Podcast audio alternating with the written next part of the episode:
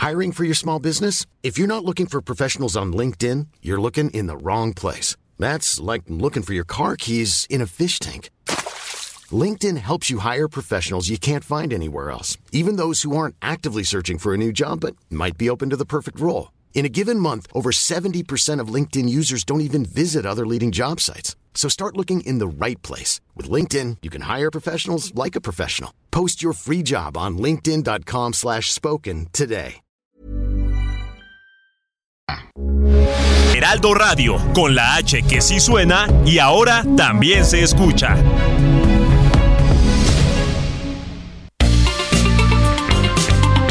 Heraldo Media Group presenta la información y el entretenimiento que usted necesita para estar enterado también en su descanso. Alejandro Sánchez y el informativo Heraldo fin de semana. Por el Heraldo Radio, con la H que sí suena y ahora también se escucha.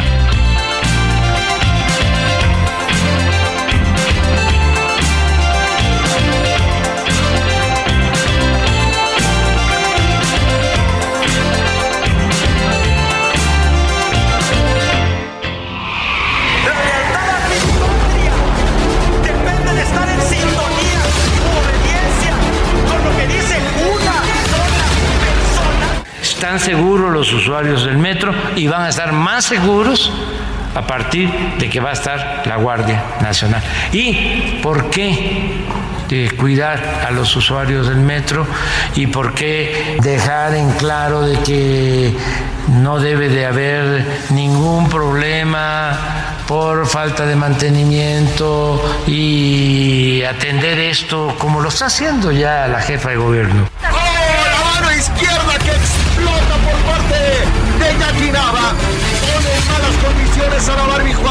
Esto fue aceptado de tal manera que a partir de hoy, de las 2 de la tarde, y agradezco el apoyo, la Guardia Nacional estará presente en las estaciones del metro y en algunas otras instalaciones con 6.060 elementos.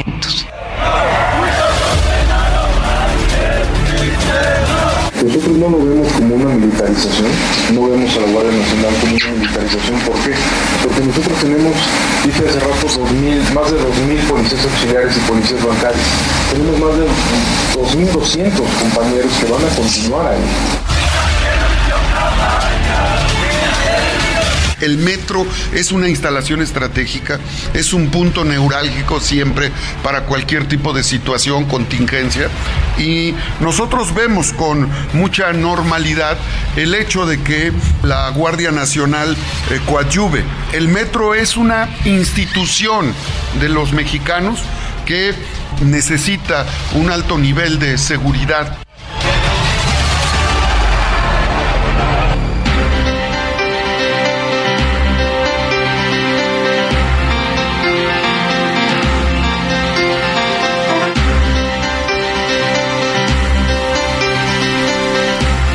Buenos días, son las 7 de la mañana con dos minutos hora del centro del país.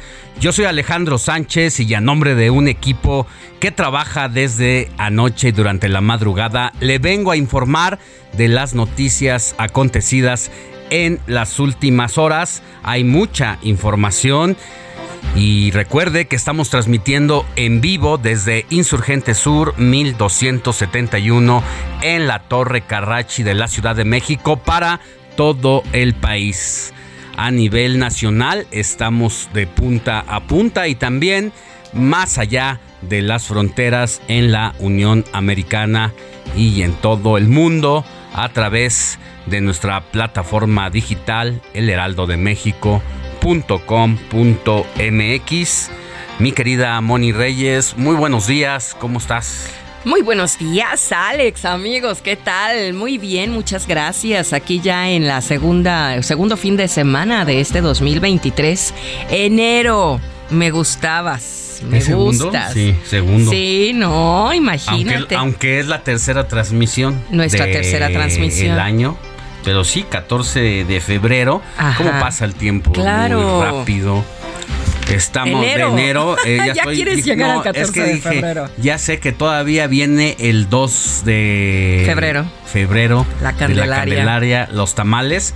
Y uno, quienes se aplicaron un reconocimiento y a quienes no, bueno, pues todavía se dan de gracia el día 2 de febrero de la Candelaria para echarse los tamalitos. Por favor, porque yo ahorita voy por una guajolota, una tortita de tamal verde con telerita. Pues aquí estamos, mi querido Alex, con todo el público, con toda la gente, los seguidores, radioescuchas, a través del Heraldo Radio y nosotros como siempre agradeciendo de corazón su atención. Entonces, tú me dices, mi querido Alex, comenzamos. pues hay que comenzar, pero sin antes decir que y recordar que el día de ayer fue Día Internacional de la Depresión, una enfermedad silenciosa que cada vez ataca a más personas y que precisamente como los síntomas a veces se normalizan porque, ah, me siento cansado, tengo cierta tristeza, tengo, apatía. tengo duermo más de la cuenta, pero pues es que es porque he trabajado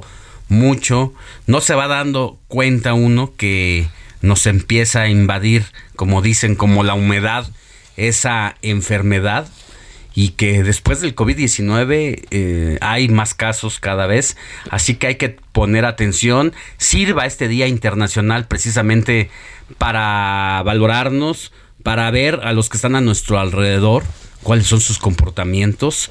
Más tarde en el informativo de fin de semana vamos a hablar con una experta de ese tema y otro que es muy polémico, si realmente existe el Blue Monday y vamos a decir la verdadera historia del día más triste del año que se celebra el próximo día lunes y uno se pregunta, ¿realmente existe? Bueno, hay aquí un choque de opiniones, hay académicos de la UNAM que explican que se trata de una trampa publicitaria, hay quien afirma que sí existe, es el día más triste de todo el año, siempre el tercer lunes. Qué raro. Bueno, pues yo diría que cada quien tiene sus propios días tristes, ¿verdad? A nivel personal, pero vamos a escuchar la opinión de los expertos. Yo he estado leyendo al respecto y bueno, hay algunas eh, interrogantes que sí me hicieron mucho sentido para creer que realmente es más un asunto publicitario, pero hay muchas personas que se lo toman en serio y bueno, pues de eso vamos a hablar más adelante, mi querida Moni. Y antes de irnos a un resumen de las noticias de este sábado 14 de enero de 2023, saludo con gusto también a Roberto Martínez, quien ya está aquí desde muy temprano como tú, Moni. Muy buenos días, Alex. Muy buenos días, Moni, a todo nuestro auditorio. ¿Cómo están? Este, ya estamos arrancando con el informativo fin de semana y estamos esperando que se pongan en contacto con nosotros a través de nuestro número de WhatsApp que es el 55 41, 41 63 51 19. Ahí para recibir todas sus felicitaciones, saludos, denuncias ciudadanas, porque somos enlace con la autoridad correspondiente. Muy bien, mi querido Roberto Martínez. Pues sin más preámbulo, así arrancamos con la información.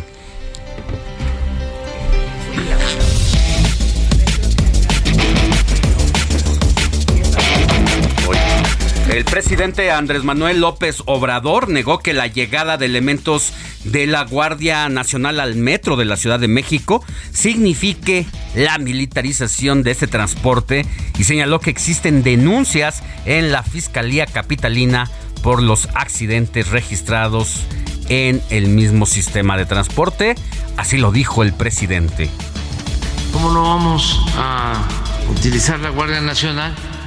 Si se trata de proteger a la gente del metro, ¿por qué no hacerlo? ¿Qué tal que sí sean eh, actos provocados y que lo que quieran es que suceda una desgracia mayor? ¿No lo vamos a evitar? Porque van a decir que estamos militarizando al país. ¿Qué tal si existen actos provocados? Bueno, hay que recordarle al presidente de la República que recién se hizo una solicitud precisamente al sistema de transporte colectivo, solicitud de información, para que informaran las autoridades del metro cuántas denuncias ha interpuesto el metro ante la Fiscalía General de Justicia de la Ciudad de México sobre posibles actos de sabotaje sobre los últimos incidentes registrados en las diferentes líneas del metro y la respuesta fue que no hay una sola denuncia por un posible sabotaje ahí. Así que, ¿de qué se trata? Porque, pues, si hubiera habido actos de sabotaje, pues creo que la autoridad del sistema de transporte colectivo tenía la obligación de presentar sus denuncias eh, respectivas ante la autoridad correspondiente, situación que no ha ocurrido por lo menos hasta este momento. Y bueno, más allá de la politización en torno a este tema del mal funcionamiento del metro, bueno, pues también preguntar si con los más de mil elementos que se han distribuido en las diferentes líneas del sistema de transporte, van a funcionar las escaleras, por ejemplo, ¿no? Eh, ayer una señora le reclamaba a el jefe de estación de el metro patriotismo que por qué no servían las escaleras fue y le tocó a la puerta y dijo mire no se venga a quejar conmigo vaya y quéjese ante los medios de comunicación porque pues aquí yo no soy responsable de esta situación. ¿Cómo que no es responsable un jefe de estación de lo que pase ahí? Dijo, bueno, pues es que si no sirven las escaleras que ya tienen más de siete meses, eso viene desde allá arriba, así que a mí no me venga a tocar la puerta y no me reclame. Pues así las cosas en el sistema de transporte colectivo de el metro, desde escaleras en mal funcionamiento, falta de luces, y de otro tipo de mantenimiento es lo que tiene en crisis, la mayor crisis de sus 53 años de existencia al sistema de transporte colectivo. Y mire, hablando también de lo que pasa ahí en el metro y de situaciones que se reprueban también desde este micrófono, un grupo de feministas confrontó a elementos de la Guardia Nacional en la estación del Metro Bellas Artes, donde destrozaron torniquetes y máquinas expendedoras de tarjetas, además de exigir justicia por Yaretsi Ariana, la joven estudiante de la UNAM fallecida en el choque de dos trenes de la línea 3 ocurrido el sábado pasado y así se escuchó parte de esta protesta.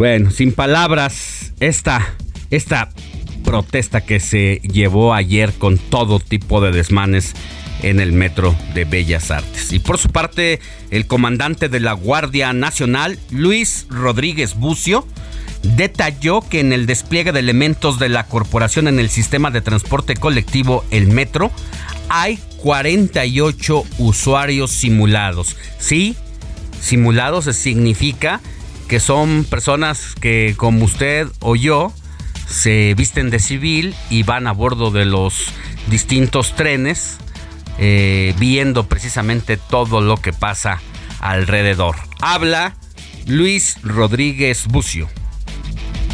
De las 12 líneas, para ello tenemos 190 células de seguridad, en total 5.796 elementos en dos turnos todo el personal está desarmado, su función es la revisión y disuasión. Tenemos elementos fijos y elementos móviles que dan seguridad a toda la estación. Además, ahí se encuentran también 48 usuarios simulados que eh, a la seguridad de las eh, estaciones del metro de la Ciudad de México. En más del metro, todo está listo para que la línea 12 reinicie sus operaciones solamente en su tramo subterráneo a partir de mañana domingo 15 de enero, en momentos en los que más de 6.000 elementos de la Guardia Nacional cuidan las instalaciones de este medio de transporte y ya a más de año y medio de la peor tragedia que ha tenido el sistema de transporte al caerse el tramo, una parte del tramo elevado que corre de eh, el metro San Lorenzo al metro Los Olivos y que causó la muerte de más de 27 personas. Y en temas de la política se cumplen los pronósticos luego de que Ricardo Mejía Verdeja renunció a la Secretaría de Seguridad Ciudadana para contender por el gobierno de Coahuila. En unos momentos más conversaremos con el exfuncionario para saber sus razones y motivos para enfrentarse a la 4T. Así lo anunció ayer Ricardo Mejía Verdeja.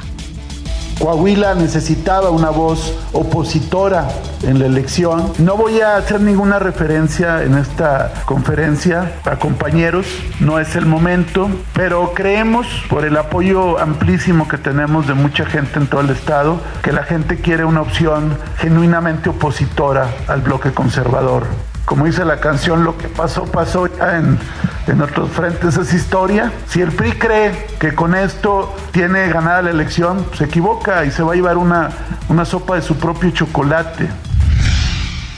Y mire, después de esta decisión, el senador con licencia Armando Guadiana, quien será candidato de Morena para buscar precisamente la gubernatura de Coahuila el próximo 4 de junio, se pronunció sobre la renuncia de Ricardo Mejía al cargo de subsecretario de Seguridad para competir en dicha elección con el Partido del Trabajo y dijo que está obsesionado por la gubernatura al grado de poner su interés personal por encima del proyecto de transformación del presidente Andrés Manuel López Obrador. Incluso cuando le preguntaron sobre Ricardo Mejía Verdeja, dijo, ¿quién? El policía, el policía de Guerrero. Ah, es que la última vez que lo vi, vi una foto de él con un coco. Así la situación de lo que se vive al interior de Morena. Más adelante le preguntaremos al ex subsecretario de Seguridad, Ricardo Mergía, qué opina al respecto. Y mire, malas noticias, por fortuna, para Ovidio Guzmán. Un juez de la ciudad de distrito, aquí en la capital del país, le negó un amparo contra su extradición a los Estados Unidos al señalar que carece de competencia para conocer y resolver este trámite. Más adelante le explicaremos a detalle la situación jurídica del narcotraficante. La secretaria de Salud de Durango confirmó que un joven de 22 años que dio una joven de 22 años que dio a luz en septiembre pasado falleció a causa de meningitis micótica, con lo que el número de fallecidos en la entidad a causa de esta enfermedad por un descuido sanitario en un hospital de allá ya llegó a 31 casos, mientras que otros 79 han sido confirmados y están siendo monitoreados. Autoridades del Estado de México y federales detuvieron a nueve integrantes de una célula delictiva que resguardaban una fosa clandestina con posibles restos humanos dentro de una bodega en el municipio de Tenango del Valle. La Fiscalía General de Justicia de la Ciudad de México informó que los 11 integrantes de la célula delictiva que atentó contra la vida del periodista Ciro Gómez Leiva permanecerán en prisión preventiva mientras uno más continúa en audiencia inicial en espera de que se defina su situación jurídica. En información internacional, la Policía Federal de Brasil arrestó este sábado en Brasilia a Anderson Torres, exministro de Justicia en el gobierno de Jair Bolsonaro, como parte de la investigación por el intento de golpe de Estado contra el actual mandatario Luis Ignacio Lula da Silva.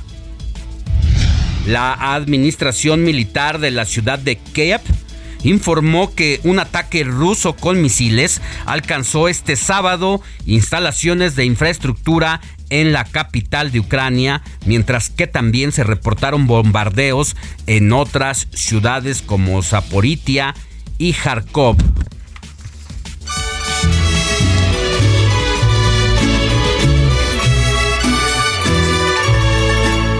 Estas son las mañanitas que cantaba el rey David.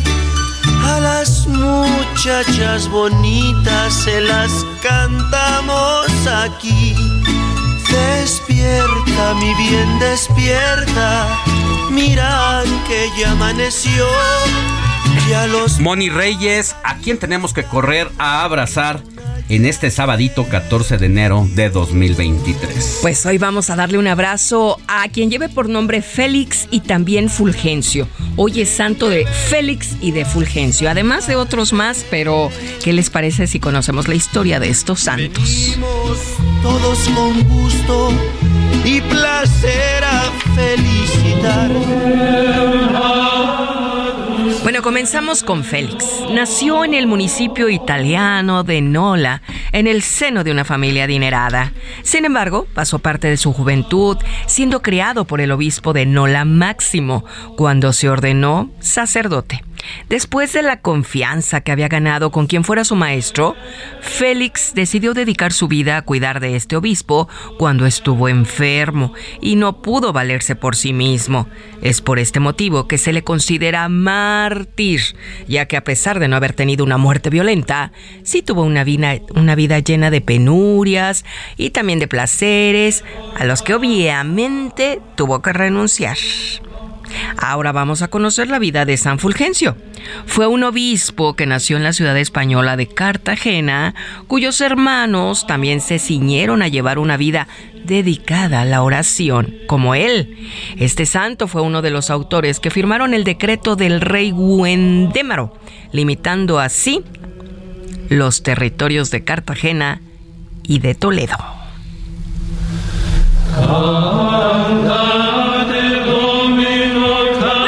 Son las 7 de la mañana con 21 minutos tiempo del centro de México. Vamos a conocer de quién más es el santo.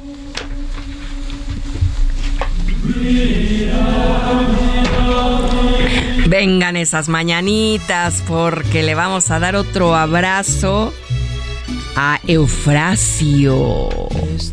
Fermín. Ah, ese sí es conocido, ¿no? Más conocido, Eufrasio no, no conozco a nadie. Dacio está igual. Dacio. Tú tampoco, mi Robert. Ok. Dacio, Eufrasio, Fermín, Potito, Potito. Potito.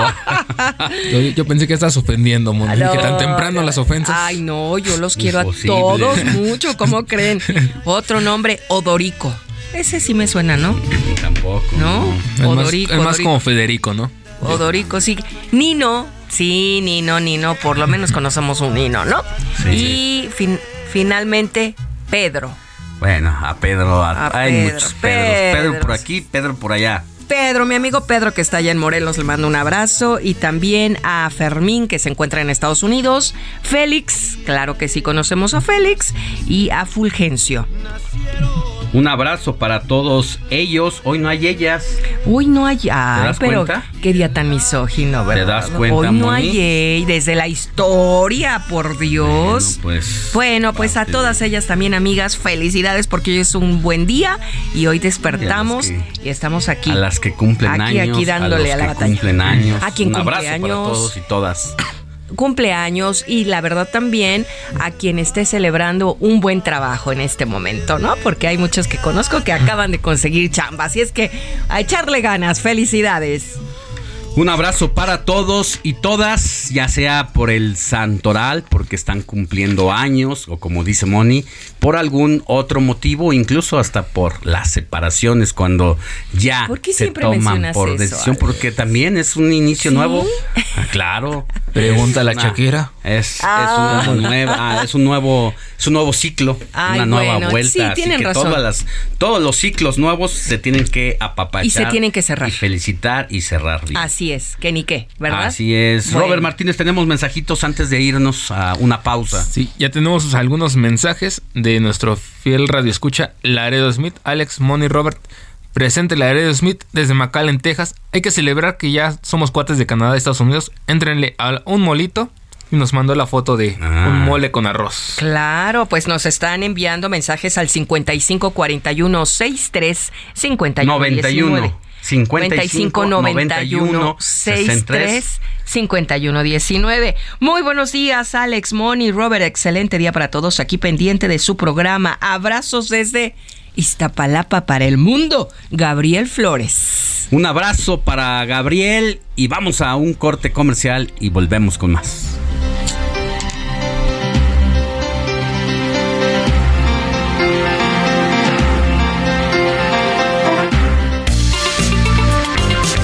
La noticia no descansa. Usted necesita estar bien informado también el fin de semana. Esto es Informativo El Heraldo Fin de Semana.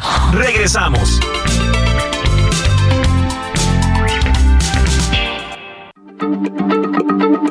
Heraldo Radio, la H se lee, se comparte, se ve y ahora también se escucha.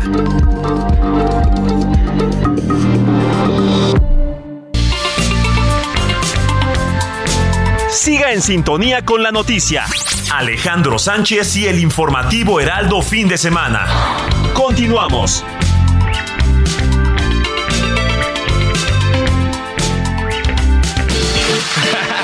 Mr. 305 checking in for the remix.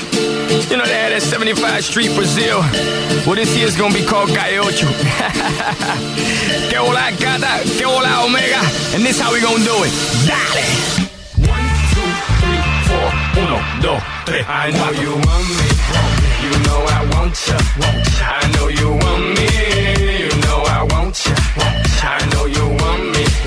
You know I want ya. I know you want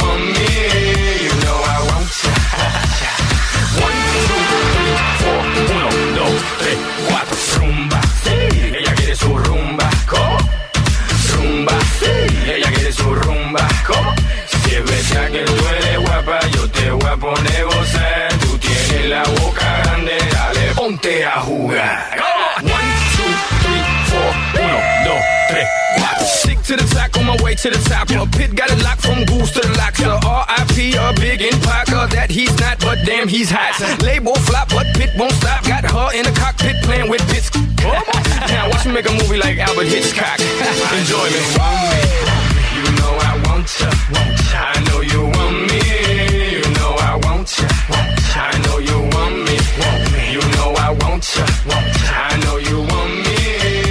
Héctor Vieira, ¿qué nos pusiste hoy? Muy buenos días. Mi Alex Moni, amigos del auditorio, muy buen día. Dice por ahí, ya tú sabes. Es inconfundible el estilo. Aparte ha colaborado con Medio Mundo. Es más, creo que ubico más canciones en colaboración con otros artistas que él en solitario. Ah, Pitbull. sí. Un clásico de la música latina. ¿Y por qué lo estamos escuchando, Alex Moni, amigos del auditorio? Pues su nombre a lo mejor no les suena muy familiar. Su nombre real es Armando Cristian Pérez, mejor conocido como Pitbull. Y hoy está cumpliendo 41 años de edad. Nació el 15 de enero de 1982. Entonces hoy está de manteles largos nuestro amigo Pitbull. Y por eso es que lo estamos escuchando en esta selección musical de este sábado. Este fue uno de sus primeros grandes éxitos, I Know You Want Me, en español Yo sé que me quieres, y forma parte de su disco titulado Revolution, lanzado en 2009. De ahí siguieron otros éxitos, uno que yo recuerdo mucho, con mucho agrado, en lo personal me gusta mucho, On the Floor del 2011 con Jennifer López, otro gran éxito, y bueno. ¿Qué podemos decir de Pitbull Alex Money? Pues ahora sí que uno de los cantantes más exitosos de los últimos tiempos. Ahorita recientemente no hemos escuchado algo propiamente nuevo de él, pero pues se mantiene vigente y se mantiene en el gusto. El buen Armando Cristian Pérez, mejor conocido por sus amigos como Pitbull. Bueno, pues es que toda la sensación musical en este momento apunta hacia otro personaje que se ha robado todos los éxitos. Oye, pero ¿qué onda con el tema?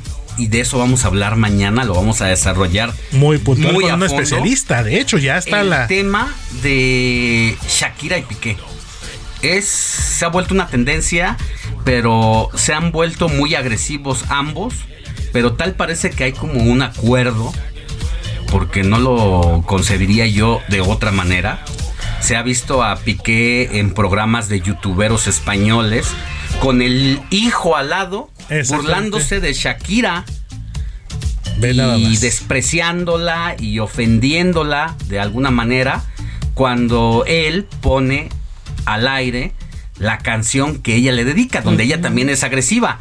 Pero aquí lo que llama la que no atención es que se mencionan algunas marcas comerciales como de relojes y curiosamente una de estas empresas de relojes ya tenía todo preparado, ¿no? Para reaccionar ante lo que se menciona ahí. Y ahora ya esta es patrocinadora del programa este de Gerard Piqué porque él está ahorita como que en el tema gamer, en el tema de los, De los juegos, videojuegos. videojuegos. Y ayer precisamente incluso hasta los, sus compañeros ahí del programa eh, como que de momento no lo creían cuando dijo, ya tenemos nuevo patrocinador, esta marca de relojes japonese, japonesa. Sí. Y dijo, no, sí, sí, sí, por supuesto. Y hasta les regaló sus A relojes cada a uno los de compañeros. los, de los conductores y de los que echan Y como bien, ahí. exactamente, mi Alex, y como bien dicen por ahí, en una parte de la canción de Shakira dice que las mujeres ya no lloran, las mujeres ya facturan. Ya facturan. Pues Piqué también ya empezó a facturar a raíz de esto. Y eso que el tema tiene tres No días nada. y más de en 70 las millones de primeras reproducciones. horas, en el primer día tenía más de 50 millones. Exactamente. O sea, creo que sí supera por mucho a lo que venía haciendo Bad Bunny, que ya estaba haciendo un antes y un después, ya estaba sentando un precedente en subir un video y tener muchas acciones. Pero sí me llama poderosamente la atención esto que está pasando y creo que debe preocuparnos porque hay muchos seguidores en torno a estos dos personajes. De por sí, la batalla contra la normalización de la violencia ha sido todo un reto. A nivel Las mujeres se han quejado y con justa razón de este sistema patriarcal que está bien enraizado en la sociedad y que se normaliza todos los días. Le abonas a que personajes de este calado, con esta fuerza y estas representaciones en las nuevas generaciones, le entran a estos temas como un tema de incluso de cotorreo, pues en el inconsciente de los personajes de las nuevas generaciones queda que es normal hacerlo. Y hay mucha división de opiniones al respecto. Hay quien apoya a Shakira, hay quien apoya a Piqué. Digo, no es uno quien para juzgar, ni mucho menos. De alguna manera, bueno, ellos están sacando provecho económico de la situación. Parte de, de su pues de su negocio, de su trabajo, quizá, aunque Gerard Piqué propiamente pues ya no tiene una carrera como deportista en activo.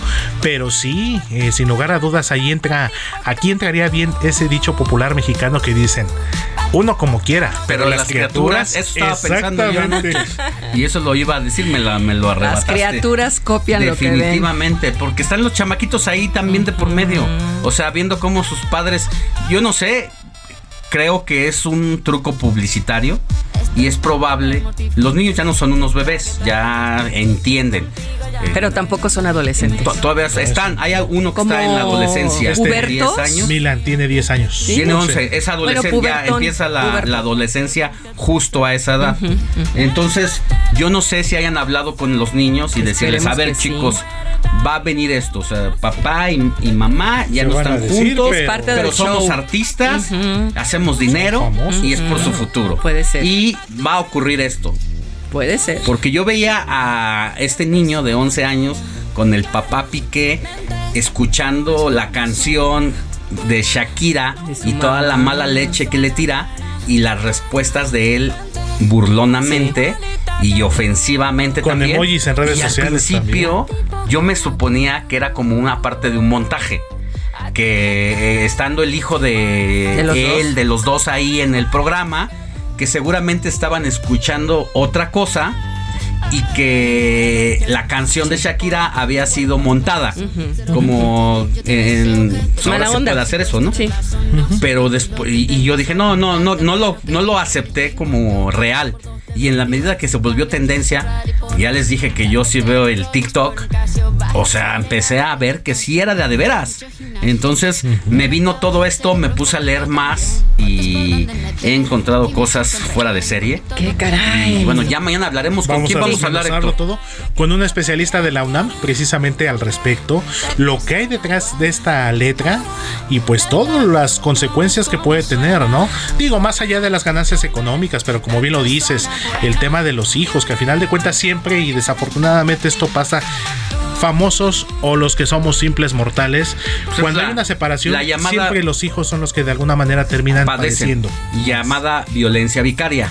Entonces yo digo que lo que está ocurriendo es una violencia vicaria exponencial con intereses de mercadotecnia. Y es Además. recíproca, no es, no es ni siquiera No, de un no, no, uno tira y el otro recibe Es y el otro- ida y vuelta, ida y vuelta. Ah, muy mal, pero bueno. Entonces Mira. mañana lo vamos a estar ahí desmenuzando. Pues y sí, porque a mí no me gustaría hablar de estos temas, pero son temas que impactan a la opinión pública. Entonces, Claro. este, por lo menos que tengan la información con claridad de expertos y de autoridades en la materia y que entiendan y lo descifren. Claro, y que cada quien en este caso pues tome y forje su propio criterio al respecto. Gracias, Héctor Vieira. De nada, Alex, seguimos pendientes. Muchas gracias a ustedes. Deportes con Jorge Mile en el informativo Heraldo fin de semana.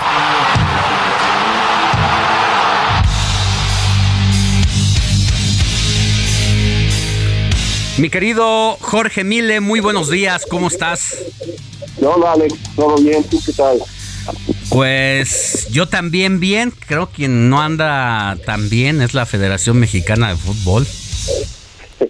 No, pero imagínate con todo lo que se ganó en el Mundial a pesar de, de que fue un Mundial muy malo para la selección mexicana, este tipo de dinero, la venta de camisetas, los derechos de televisión, etcétera, etcétera, etcétera. ¿Qué es para la Federación Mexicana de Fútbol? Dos millones siete mil pesos. Nada. Dos milloncitos. Nada, pero cuéntanos con peritas y manzanas, mi querido Jorge Mile, ¿por qué se volvió un caso incluso hasta de risa el tema de la multa de la federación?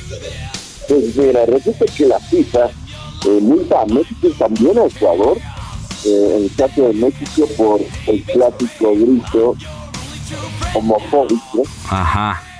en los estadios, ¿no? Que ya es, o sea, lleva mucho tiempo dándose este grito, eh, y aquí viene la doble moral de la FIFA, ¿no? Multa a México por este grito homofóbico y va a ir a un mundial en Qatar, de un país que está de todas todas en contra de, de cualquier eh, persona que sea homosexual, ¿no?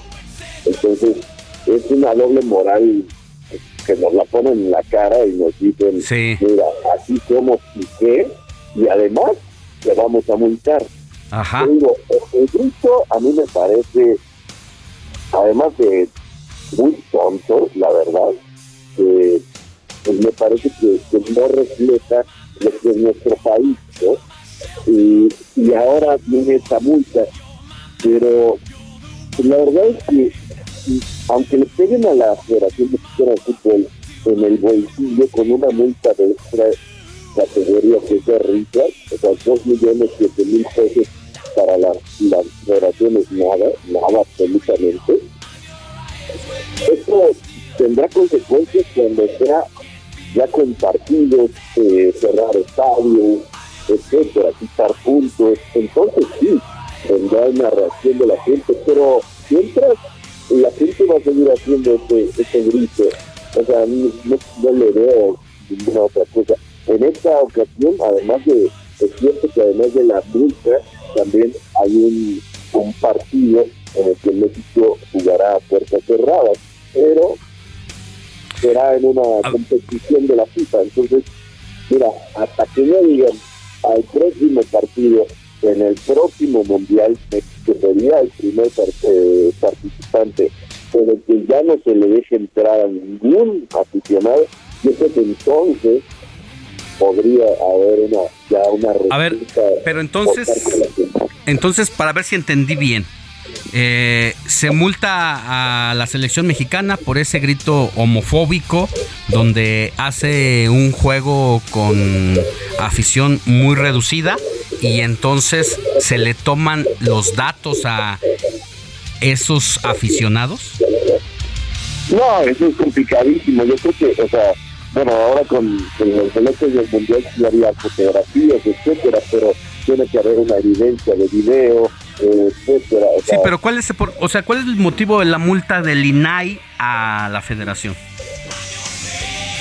Pues, eh, la multa es de la FIFA. Ajá, pero la otra multa que, eh, que es donde yo decía que hay un caso que es irrisorio, porque por un lado te multa la FIFA, pero después se toman datos personalizados a la afición, incluyendo a menores de edad, y es lo que el INAI sanciona también, el Instituto Nacional de Acceso a la Información, a la selección, a la, a la federación. Sí, o sea, de cualquiera de los dos, o sea, del INAI o de, o de la FIFA, la verdad es que con, ese monto y con esas consecuencias, la verdad es que va a seguir sucediendo. esto no va a parar hasta que la FIFA no sancione fuertemente a la afición diciéndole, ok, ya no vas a entrar y además le vamos a quitar puntos a tu selección, entonces yo creo que sí tendría que haber un cambio por parte de la afición. Pero, mira, la, la verdad es que no cualquiera va al mundial, ¿no? Menos al de Qatar, que fue muy, pero muy caro, y aún así sucedía. Entonces, esto va a tener consecuencias desde mi punto de vista hasta que la FIFA de verdad con la mano dura. Pero la FIFA también entiende que este es un negocio y que la verdad es que México le viene bien a la FIFA, ¿no? O sea, en cualquier, en cualquier competencia a nivel internacional. Y si nos ponemos a pensar que cuatro años vamos a hacer a la casa, pues esto tendrá que modificarlo de alguna otra forma. Yo no le veo eh, una solución inmediata eh, a corto plazo, al menos de que, o sea, la FIFA tendría que decir, el próximo partido, México viene con este grito y entonces le quitamos la sede a México, entonces sí. O sea, esto sería hablar fuerte, ¿no? Tener una determinación de verdad con ganas de solucionar esto de caja. Pero mientras, la verdad es que nos vamos a seguir, vamos a seguir platicando de este tipo de, de y, nada más. Muy bien, mi querido George, pues nos escuchamos mañana. Te mando un abrazo. Ok. Que tengas buen día. Chao. El informativo fin de semana también está en Twitter. Síguenos en arroba fin de semana HMX.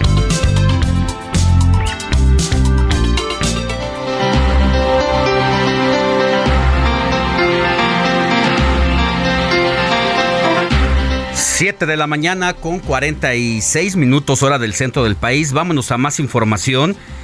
Tenemos en la línea telefónica a Carlos Navarro, quien sigue las actividades de la jefa de gobierno de la Ciudad de México, quien ayer visitó el taller del Rosario del sistema de transporte colectivo. ¿Qué dijo ahí, Carlos? Muy buenos días. Buenos días, Alex. Te saludo con gusto a ti, al auditorio y a raíz de los recientes hechos que se han venido dando en el sistema de transporte colectivo Metro, la jefa de gobierno Claudia Sheinbaum ha decidido visitar los talleres de este importante sistema de transporte. El jueves pasado acudió a los talleres de Ticomán, en el norte de la Ciudad de México, donde dialogó con algunos trabajadores y el tema importante, incluso ayer se le cuestionó si ellos abordaron el tema de estos hechos fuera de lo normal, como ella lo ha comentado, y dijo que eso se lo encarga la fiscalía. En este caso dijo que va a atender las peticiones menos burocrático para que se les atienda esta situación. Escuchemos. También hablamos de sus necesidades, sobre todo. Eh, las instituciones de gobierno eh, tienen eh, mucha burocracia particularmente instituciones tan grandes como el metro. Entonces, mucho de lo que vamos a iniciar ahora es a generar nuevos protocolos y, formas para que pueda eh, llegar mucho más rápido el, pues las necesidades que tienen los trabajadores en los talleres.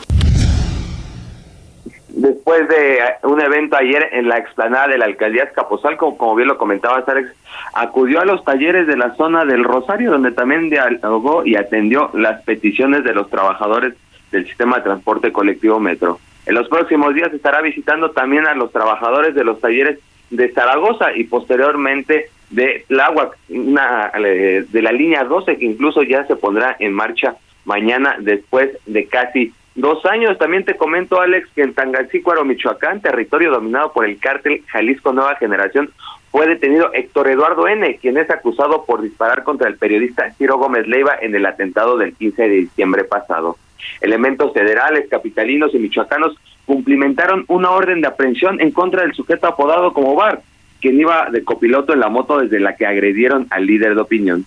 Dicho mandamiento judicial se ejecutó en contra de este individuo por el delito de robo calificado que cometió el año pasado. Con esta detención son siete ya los autores materiales del atentado que fueron detenidos.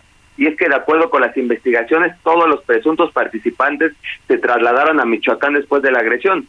Sin embargo, el BART fue el único que se quedó en Michoacán y ahí fue donde lo detuvieron tanto autoridades locales como federales. Comentarte, Alex, que los 11 detenidos el pasado miércoles se quedaron en prisión, algunos ya fueron vinculados a proceso, pero recordemos que en este caso fueron por los delitos de narcomenudeo y portación eh, de arma de fuego, no por la agresión al periodista Ciro Gómez Leiva, que sería el delito de homicidio en grado de tentativa. Veamos si el Ministerio Público correspondiente logra acreditar la participación de estos sujetos ante un juez de control y se les impute el delito de homicidio en grado de tentativa. Alex, la información que te tengo. Muchas gracias, Carlos Navarro. Pues vamos a estar pendientes porque ya es un tema el asunto de el metro y todos los derivados informativos, todo lo que está pasando y pues cualquier cosa, haznoslo saber, por favor. Claro que sí, Alex, aquí estamos pendientes. Que tengas buen día.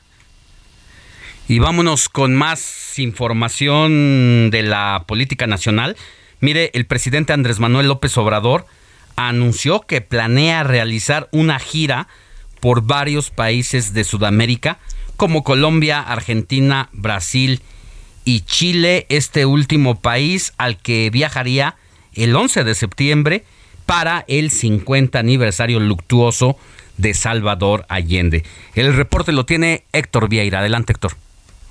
El presidente Andrés Manuel López Obrador dijo que prevé hacer una gira este año, probablemente en septiembre, por Sudamérica, a países con gobiernos progresistas como Colombia, Argentina, Chile y Brasil. Sin embargo, descartó ir por el momento a Perú, país al que México tiene pendiente entregar la presidencia pro tempore 2023 de la Alianza del Pacífico. Durante su conferencia matutina de este viernes, López Obrador explicó que en Colombia planea ir a la conferencia de mandatarios de Latinoamérica para replantear la política antidrogas a que convocará el presidente Gustavo Petro.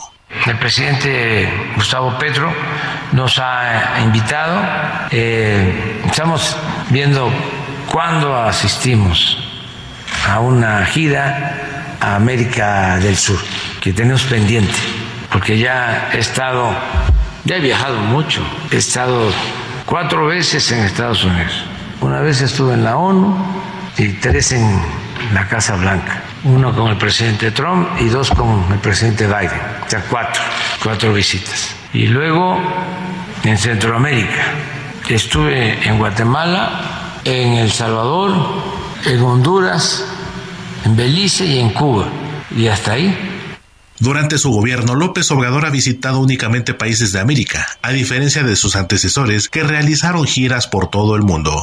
Entonces me falta este el cono sur, este, me falta el sur, falta Colombia, tengo que ir a Argentina, tengo que ir a Brasil, pero no voy a Brasil hasta que venga el presidente Lula, que ahora pues está ocupado, pero quedó en venir. Y Chile, que estoy invitado y es muy probable que vaya para el 11 de septiembre, que es el 50 aniversario del asesinato del presidente Allende. Entonces, a lo mejor voy a aprovechar para estar ahí.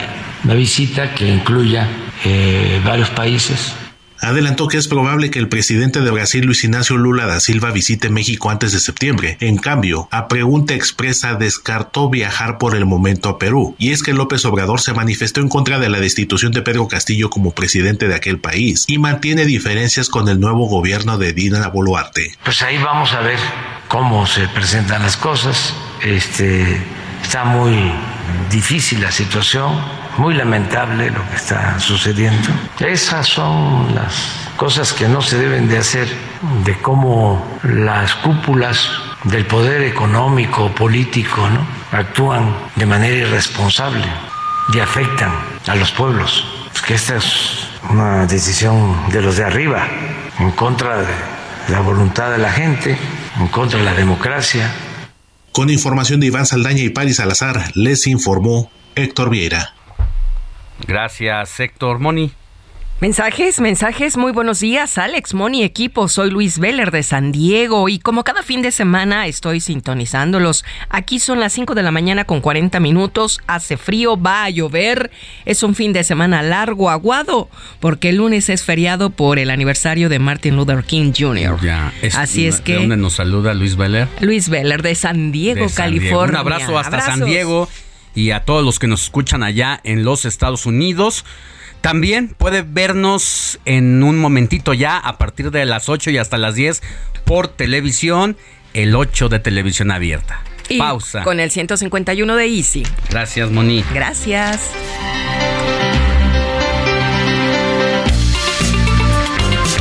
La noticia no descansa. Usted necesita estar bien informado también el fin de semana. Esto es Informativo El Heraldo Fin de Semana. Regresamos.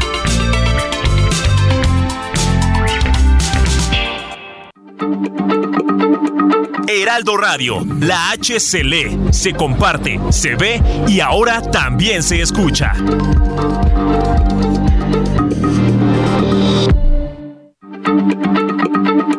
Heraldo Radio, la H se lee, se comparte, se ve y ahora también se escucha. Ricardo Mejía Verdeja renunció a la Subsecretaría de Seguridad Ciudadana para contender al gobierno de Coahuila. En unos momentos conversaremos con el exfuncionario para saber sus razones y motivos para enfrentarse a la 4T.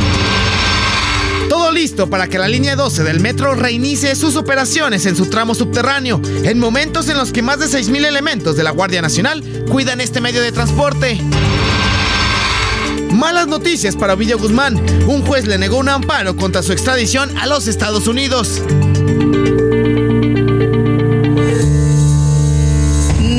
Sea, sí, sí, sí tenía conocimiento del día, pero no, no recordaba que era, que era ese.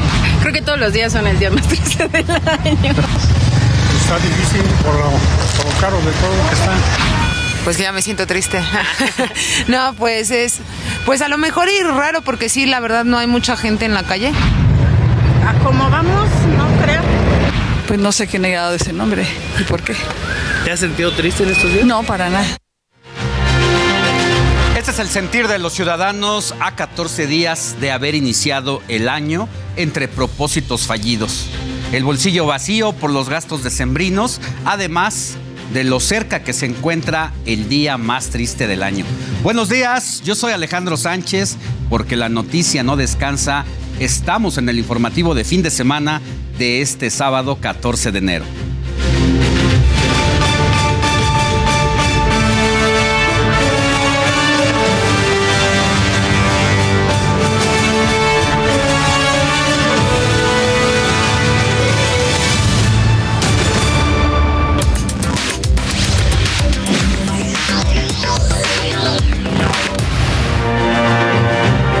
Sí, como le acabo de comentar, el tercer lunes de enero es el día más triste y deprimente de todo el año.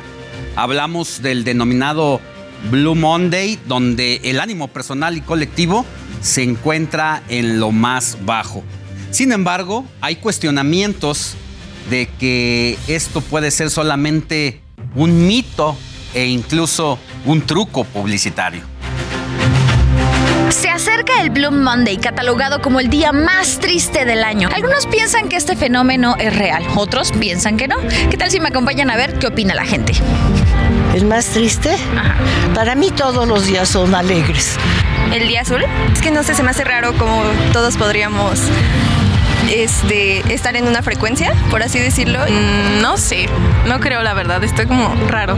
No, claro que no, todo depende de cómo vea la gente la vida. Si los lunes de por sí son duros, encima el tercer lunes de enero hay que sumarle el concepto de Blue Monday, día azul o lunes triste en español. Todo empezó en 2005 con el intento del psicólogo Cliff Arnold de diseñar una fórmula para calcular cuál es el peor día del año. Y aunque tuvo buen impacto publicitario, neurocientíficos como Dan Burnett, columnista del periódico The Guardian, calificó esta teoría de pseudociencia sin sentido. Y lo mismo opinan los profesionales en México, aunque también admiten que enero no es un mes fácil. ¿Existe realmente en la gente este decaimiento, esta tristeza y esta apatía al inicio del año? Ya pasó la euforia de Navidad, de Año Nuevo, de Reyes, entonces este decaimiento es muy evidente. ¿Cómo es que se determina todo esto? Pues a través de todo lo que venimos arrastrando de días eh, anteriores, ¿no? Principalmente pues lo podríamos ver como una resaca, ¿no? De las festividades de, de fin de año. De acuerdo con psicólogos, existen los casados con el concepto Blue Monday. Hay personas que consideran que como tal en ese día sí se sienten con cierto nivel de tristeza, de desgano, ¿no? de apatía. ¿sí? Vaya, podríamos en esos momentos aplicar algunas escalas de depresión y las personas dirán, no, bueno, pues es que sí tengo como tal un cuadro, un cuadro clínico, ¿no? Pero más que eso es mera, eh, es mera sugestión. Es duro, pero no te agüites. Estas son algunas recomendaciones de los especialistas para hacer más llevadero el Blue Monday. Si bien no es un término con el cual nos movamos en psicoterapia, pero sí nos lleva a la concientización y a la reflexión. Si tú quieres seguirte moviendo bajo este esquema durante todo el año o quieres empezar a hacer cambios. ¿Qué puedo hacer? Desde las mañanas organizarme y planificar qué quiero hacer en el día, ¿no? Plantearnos metas tan relativamente simples como el decir, ¿no? Lo decías ahorita, bueno, pues hoy quiero disfrutar de un chocolate caliente, hoy quiero tener una caminata de 10, 15 minutos, hacer una llamada telefónica, ver una serie. Los especialistas recomiendan mucho a la población no concentrarse en un día del año. El cuidado de la salud mental es todos los días. Tan importante es que en los últimos 10 años en México, los suicidios incrementaron 32%, sobre todo en personas de 15 a 29 años de edad, de acuerdo con el INEGI. Tiene uno que sacar lo bueno para quitar la tristeza y dejarla atrás. Si usted tiene algún síntoma de depresión, no lo subestime. Acuda con el especialista. Con imágenes de Brian González, Yesenia Santiago, Heraldo Media Group. Bueno, pues para hablar de este tema doy la bienvenida al estudio a la doctora en Ciencias de la Educación Familiar y psicóloga clínica, a Fabiola Ruiz. Doctora, muchas gracias por, haber- por estar con nosotros en el informativo. ¿Cómo está? Bien, gracias. Muchas gracias por, por la invitación también a hablar de un tema que pues eh, eh, es muy relevante ¿no? para nuestra población y bueno, mundialmente. Ahora, se habla de que existe este día. ¿Realmente existe? ¿Es un mito o simple y sencillamente se aprovechó para decir el tercer lunes es el día más triste del año para juntar en ese día todo lo que viene de la gastadera, las fiestas de diciembre y la cruda realidad? Pues eh, científicamente no tiene una base como tal y bueno, creo que ya muchos especialistas lo han mencionado. Sin embargo, este término surge con un psicólogo que se llama Cliff Arnold eh, a partir del 2005 y sí surge como una campaña publicitaria. Y bueno, pues finalmente eh, yo creo que retoma factores que eh, pues, se aglutinan ¿no? En, ciertas épocas, ¿no? Y que están en el ambiente como cuál. Bueno, el primero, pues este cambio de clima que tenemos, ¿no? El bajón que tenemos, eh, eh, también pues esta cuesta de enero, sobre todo para los mexicanos, que es muy conocida, ¿no? Y obviamente como en términos de eh, los gastos que tuvieron, hay una pues eh, digamos como una añoranza también de estas épocas decembrinas. Eh, son factores que se van pues congregando, ¿no? Para poder decir, ah, bueno, pues hay un día en específico, ¿no? Pero creo que tendríamos que ser muy cautelosos. Sí, para no porque crear- leía por ahí que incluso este día puso a trabajar a los científicos y los científicos echaron mano de la observación del comportamiento en los seres humanos a partir de este día, pues para ver qué estaba ocurriendo, si realmente había más enfermedades, más suicidios y científicamente no se ha demostrado. Es un pretexto, sin embargo, que viene pues muy ad hoc también como para pues sacudirnos y quitarnos todo, todo ese pesimismo que nos deja precisamente el cierre de año y el comienzo, porque también hay muchos retos con los que uno arranca el año y a estas alturas a poco más de dos semanas y al tercer lunes del mes de enero, pues también empieza uno a ver si realmente está cumpliendo con esos. Ya es un buen momento para tener el termómetro, ¿no? Así es, y justo eh, creo que lo importante mencionar es que hay ciclos, ¿no? O sea, finalmente la Tierra tiene ciclos, estamos hablando de ciclos en lunares estacionales, ¿no? Y finalmente si los seres vivos, y dentro de ellos los seres humanos, respondemos a estos ciclos, eh, pues es obvio, ¿no? Que de pronto el invierno si se vuelve una época de introspección, a lo mejor de, descanso, de hacer esta... Eh, labor de reflexión de qué he logrado, qué, he dejado, qué, qué, no he concluido, ¿no? Y a pesar de que pueda de pronto ponernos un poco en jaque, es una buena, es un buen momento para incluso elaboración de nuevos eh, proyectos, propósitos, ¿no? O sea, finalmente, si respondemos a estos ciclos, pues la primavera pues surge también, ¿no? Como eh, una especie de posibilidad para las personas, para la cosecha, para eh, la siembra. Todo esto este, va por ciclos, ¿no? Entonces, eso eh, digamos que sí tiene un sustento mucho más científico, ¿no? O sea, pero no estamos hablando de un día en específico. Lo que tendríamos que tener mucho cuidado es en algo que se llama en psicología profecías autocumplidas.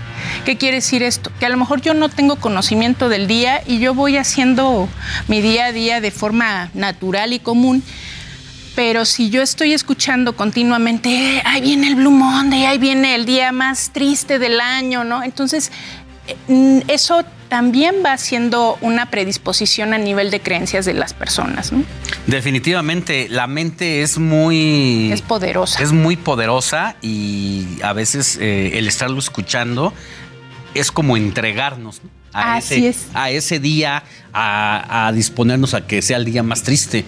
Usted en la experiencia que tiene con los pacientes, ¿cómo ve los estados de ánimo en cuanto al arranque de año? Como decía hace un rato, y por eso insisto en esto, en esta pregunta para rescatar esa parte que usted dice que México nos hace muy especial en cuanto a que somos muy festivos, sí. pero el tema de el despegue de año en el asunto económico eh, tanto tiene que ver con esta realidad también. Creo que tiene mucho, mucho que ver porque causa mucha incertidumbre. ¿no? Y obviamente, eh, pues el mundo en general ha tenido impactos importantes en estos dos, tres últimos años, eh, iniciando por la pandemia, ¿no? Que la verdad eh, fue muy, muy difícil, ¿no? Procesar eso, pues para todo el mundo. estamos hablando de temas como de guerras, inmigración, pobreza, ¿no? O sea, finalmente digamos que se conjuntan ciertos factores ambientales, sociales, ¿no? Que eh, pueden predisponer. Y pensaba mucho como justo en el marco del Día Internacional de la lucha contra la depresión, que fue el día de, ayer, día de ayer, ¿no? O sea, tenemos que hacer mucho más énfasis y normalizar que la salud mental es algo que tenemos que cuidar todos, ¿no? Y, que tenemos que llevar ese proceso. Eh, de manera personal, o sea, en, cuestión de consulta, ¿no? O sea, pues sí, obviamente cuesta un poco de trabajo el despegue no porque la gente no quiera acudir, sino a veces llegan y me dicen, oye Fabiola, ¿sabes qué? Eh, espérame una, dos semanas en lo que me recupero. Y que ese es uno de los factores que a lo mejor también influyen en este Blue Monday, ¿no? Que la gente está esperando su primera quincena porque ya vienen gastados. Sí. ¿No? Entonces, si lo pensamos es, ay, ¿cómo, cómo de algún modo transito, ¿no? En la vida no solamente en, en, términos emocionales, sino económicos, en las necesidades básicas inmediatas. Entonces, todo eso puede estar, pues sí, puesto de manifiesto, pero digamos que no es un día, ¿no? y digamos que a no a todos eh, nos pega igual, ¿no? O sea, es diverso y tendrá que ver con las circunstancias. A veces con lo que pega. personales de la infancia, de la A, veces algo que sucede es justo la, época de las Navidades, del Año Nuevo, es un, eh, una época de encuentro con la familia, ah, los seres a queridos. Eso, a eso iba, al regocijo que significa apapacharnos, vernos. ¿Cuántas familias no hay? Que solamente tienen la oportunidad de reunirse una vez al año y que vienen de vienen o vamos eh, cruzamos ciertas distancias para apapacharnos, para abrazarnos. Y el hecho de tenernos que despedir, de no saber cuándo vamos a volver a vernos, a tener esa oportunidad, si hasta el otro año, eso parece que sí invade los ánimos eh, y invade la tristeza. Sí, y añadiendo a ese factor, ¿no? De, bueno, pues cuándo nos vamos a volver a, reunir, cuándo nos vamos a, abrazar, a, tener presentes, porque finalmente la pandemia, eso es parte de lo que provocó una distancia no de un año, sino se prolongó mucho tiempo de no tener contacto con otros, ¿no? Y mucha gente perdió, perdió familiares, perdió seres queridos. Entonces, eh, en ese sentido también es eh, un momento en el que podemos recordar a quienes no están, ¿no? Eso nos pone también muy melancólicos, ¿no? Este, nos puede poner muy tristes. Entonces, finalmente son factores que se van conjuntando y, y que creo que es importante ver. Y como lo mencionaban hace, hace un momento, o sea, si yo estoy detectando que eh, no estoy pudiendo llevar eh, adelante mi realidad o mi contexto, ¿no? Con los recursos o las herramientas que tengo. Entonces necesito pedir ayuda, ¿no? Y lo mejor de todo es que eh, cada vez se normaliza más, pues justo, ¿no? Este, esta conciencia de la salud mental y de lo importante que es no solamente llegar cuando uno está desbordado, ¿no? O sea, creo que un síntoma también de salud es llegar para trabajar lo que necesites trabajar. Todos necesitamos hacer un alto en el camino en todas las disciplinas, ¿eh? En lo que hagamos, nos dediquemos. Necesitamos actualizarnos. Y es lo mismo que tenemos que hacer con el alma y con la mente. Así es. Resetearnos. Porque a veces no es fácil. Eh, hay gente que la depresión la tiene normalizada.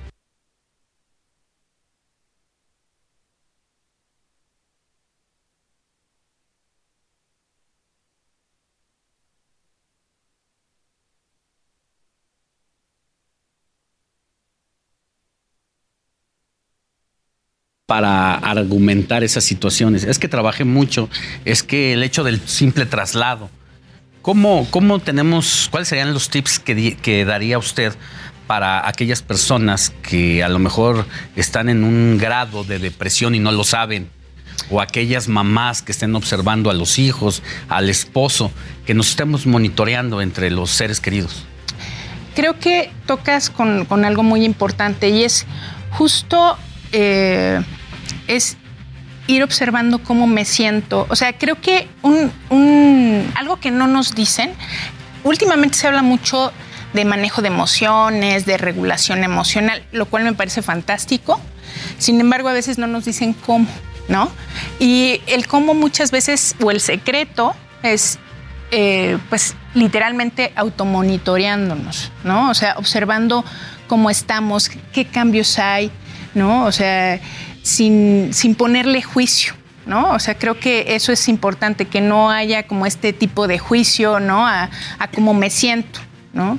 Y justo que no es normal sentirme siempre triste, apagado, este, eh, sin motivación. Creo que un factor importante es cuando yo de pronto empiezo a perder motivación, ¿no?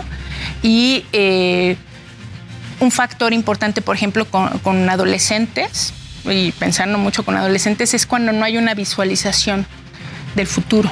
¿no? O sea, es decir, las manifestaciones eh, de la depresión eh, es de acuerdo a las edades, o sea, a los niños, a, lo mejor hay algo que es generalizado, pero en los niños hay cosas muy específicas en los adolescentes y en los adultos. Eh, de alguna forma sí, sin embargo, o sea, creo que dentro de su, eh, de, su edad, ¿no? Ellos pueden observar o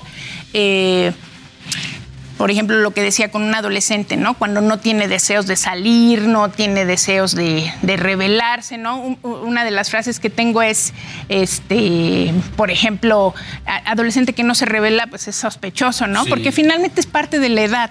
Pero efectivamente, eh, cuando hay falta interés, no hay propósito en la vida, no hay motivación, estoy siempre aletargado, cansado, ¿no? Eh, a lo mejor estoy pensando que ya no hay eh, opciones, oportunidades para mí. Eh, son pensamientos suicidas, bueno, pues sí, que me quiero morir, ¿no? O sea, que no quiero estar, que a, lo mejor también pueden estar fantaseando sobre pues, qué pasaría si yo estoy, a lo mejor no pasa nada, ¿no? O sea, e, ese tipo de ideas eh, vienen, ¿no? Como, o, se presentan. Y pueden estar presentes tanto en adolescentes como también en personas adultas, ¿no? A ver, la situación de la pandemia detonó y aceleró también las enfermedades eh, mentales. ¿Cómo podemos distinguir y no autodiagnosticarnos, no de auto, autodiagnosticar, eh, pues sí, tanto el adulto o diagnosticar el adulto al hijo? ¿Cuándo es ansiedad? ¿Cuándo es tristeza nada más? ¿Cuándo es depresión? ¿Cómo, cómo clasificar esta situación eh, que nos hace anormales en el día a día? Eso es, eso es muy bueno. O sea, no hay, digamos que una receta para todos porque somos muy diversos. Sin embargo, cuando eh, cuando se vuelve un trastorno, cuando sale de la normalidad, cuando me, no me permite hacer mi vida de forma normal, cotidiana. O sea, cuando eh, yo empiezo a notar estos cambios en donde ya no, no me siento con la disposición de seguir adelante, ¿no? Y, eso deja de ser normal para mí, ¿no? O sea, por eso eh, no hay como una receta. Sin embargo, por ejemplo, eh, sí se detonaron trastornos de ansiedad y depresión a partir de la, eh, pandemia. De hecho, eh, justo en este marco del Día Internacional de la lucha contra la depresión, se ha detectado que 300 millones de personas en el mundo la padecen. Y, en México estaba leyendo también que por lo menos 7 de cada 10 personas que padecen eh, un grado de depresión no lo saben. No lo saben. Y no lo saben porque finalmente eh, se estigmatiza o se dice, ay, estás triste, échale, échale ganas, ¿no? Pero cuando es échale ganas no es una cuestión voluntaria. Creo que eso es importante. O sea, cuando es algo que ya me rebasa. Digamos que todos manejamos niveles de ansiedad, todos lo necesitamos porque finalmente es parte del estrés que necesitamos para ponernos en acción.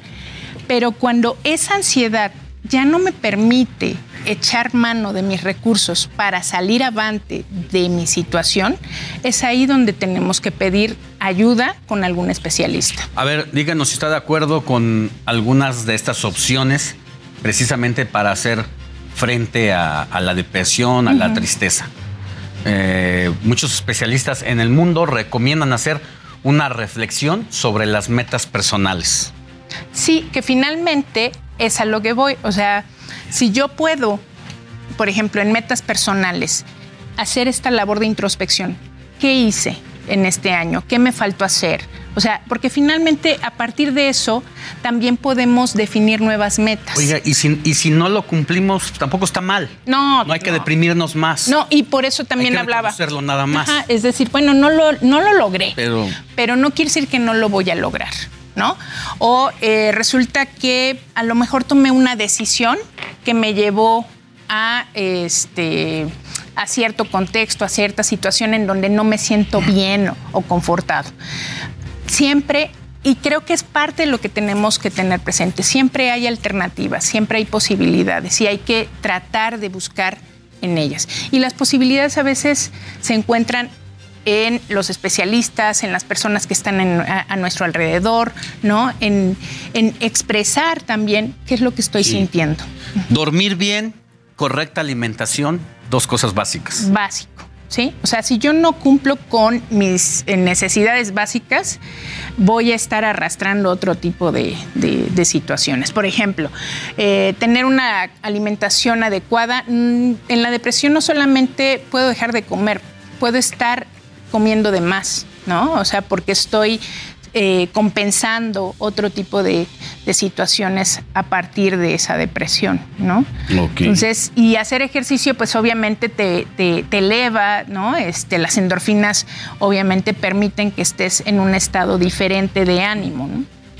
Y bueno, pues la salud mental no es un juego, hay que pedir ayuda a los especialistas, no pasa nada todos en algún momento tenemos que ir al psicólogo por una u otra razón. Y a veces al psiquiatra, o sea, porque de pronto, ah, psiquiatra tiene también un estigma muy fuerte. Y la verdad es que eventualmente si yo no puedo, porque ya no es una cuestión volitiva, o sea, eh, ¿qué quiere decir esto? Yo no es de voluntad, no es de eh, échale ganas, porque a veces también están en juego neurotransmisores, fallos que genera el cerebro para regularnos, hay veces que no se generan y no lo puede ser, automático. Se tienen que ayudar y va más allá del psicólogo. va con un psiquiatra y pues a veces hay O se complementan, ¿no? O sea, porque finalmente a veces está este fallo de neurotransmisores, pero también necesito trabajar la emocionalidad, ¿no? Eh, de, desde la parte eh, introspectiva, de eh, reflexión, de qué es lo que estoy haciendo, qué puedo lograr. ¿Cuál es mi caja de herramientas? ¿no? Definitivamente.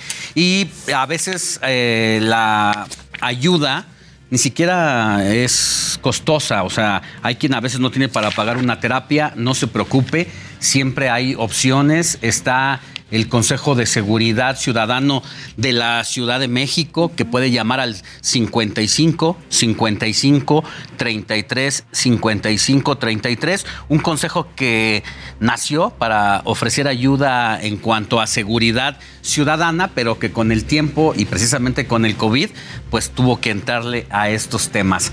Fabiola Ruiz, doctora en Ciencias de la Educación Familiar, y psicóloga. Muchas gracias por haber estado con nosotros. muchas gracias por la invitación y espero que haya sido de utilidad la información. Buen día. Vamos a una pausa y volvemos con más información.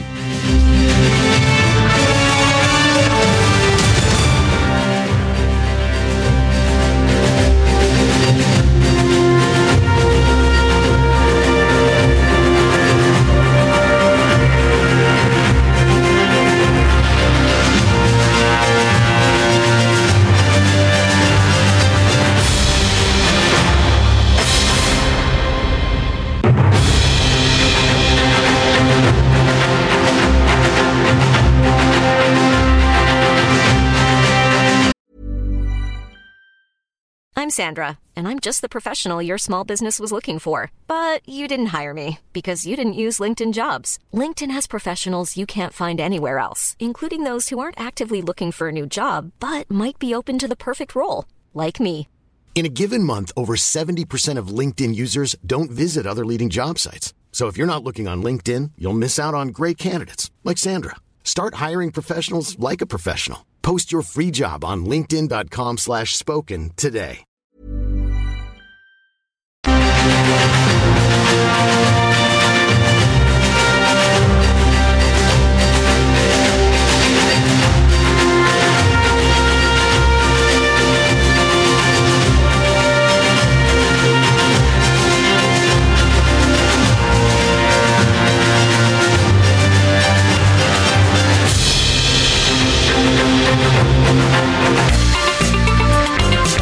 La noticia no descansa. Usted necesita estar bien informado también el fin de semana. Esto es Informativo El Heraldo Fin de Semana. Regresamos.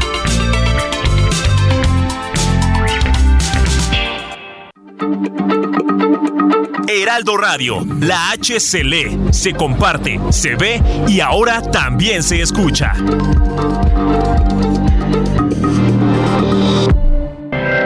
Escucha la H. Heraldo Radio.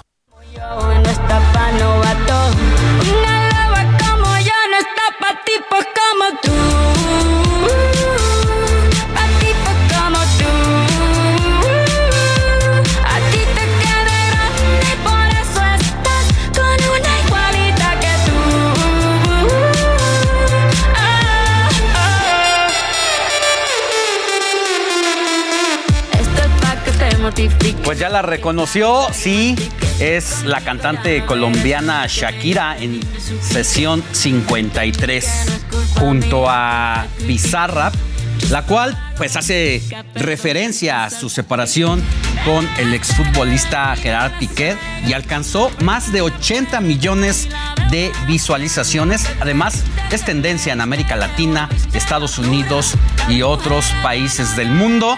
Al parecer, ya Piqué pues tomó nota y recibo acuse y así así se confrontan en un capítulo más de esta separación.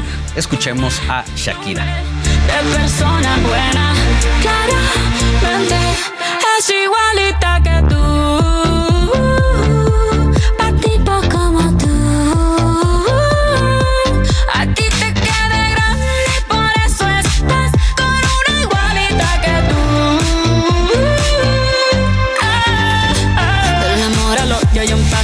Por acá no vuelvas, me caso. Cero rencor, bebé. Yo te deseo que te vaya bien con mi supuesto reemplazo. No sé ni qué es lo que te pasó. Estás tan raro que ni te distingo. Yo valgo por dos de 22. Cambiaste un Ferrari por un Twingo. Cambiaste un Rolex por un Casio. Baja acelerado, dale despacio. Ah, mucho gimnasio. Pero trabaja el cerebro un poquito también. Fotos por donde me ven. Aquí me siento en rehén. Por mí todo bien. Yo te desocupo mañana y si quieres traértela a ella que venga también. Tiene nombre de persona buena. Claramente no es como suena.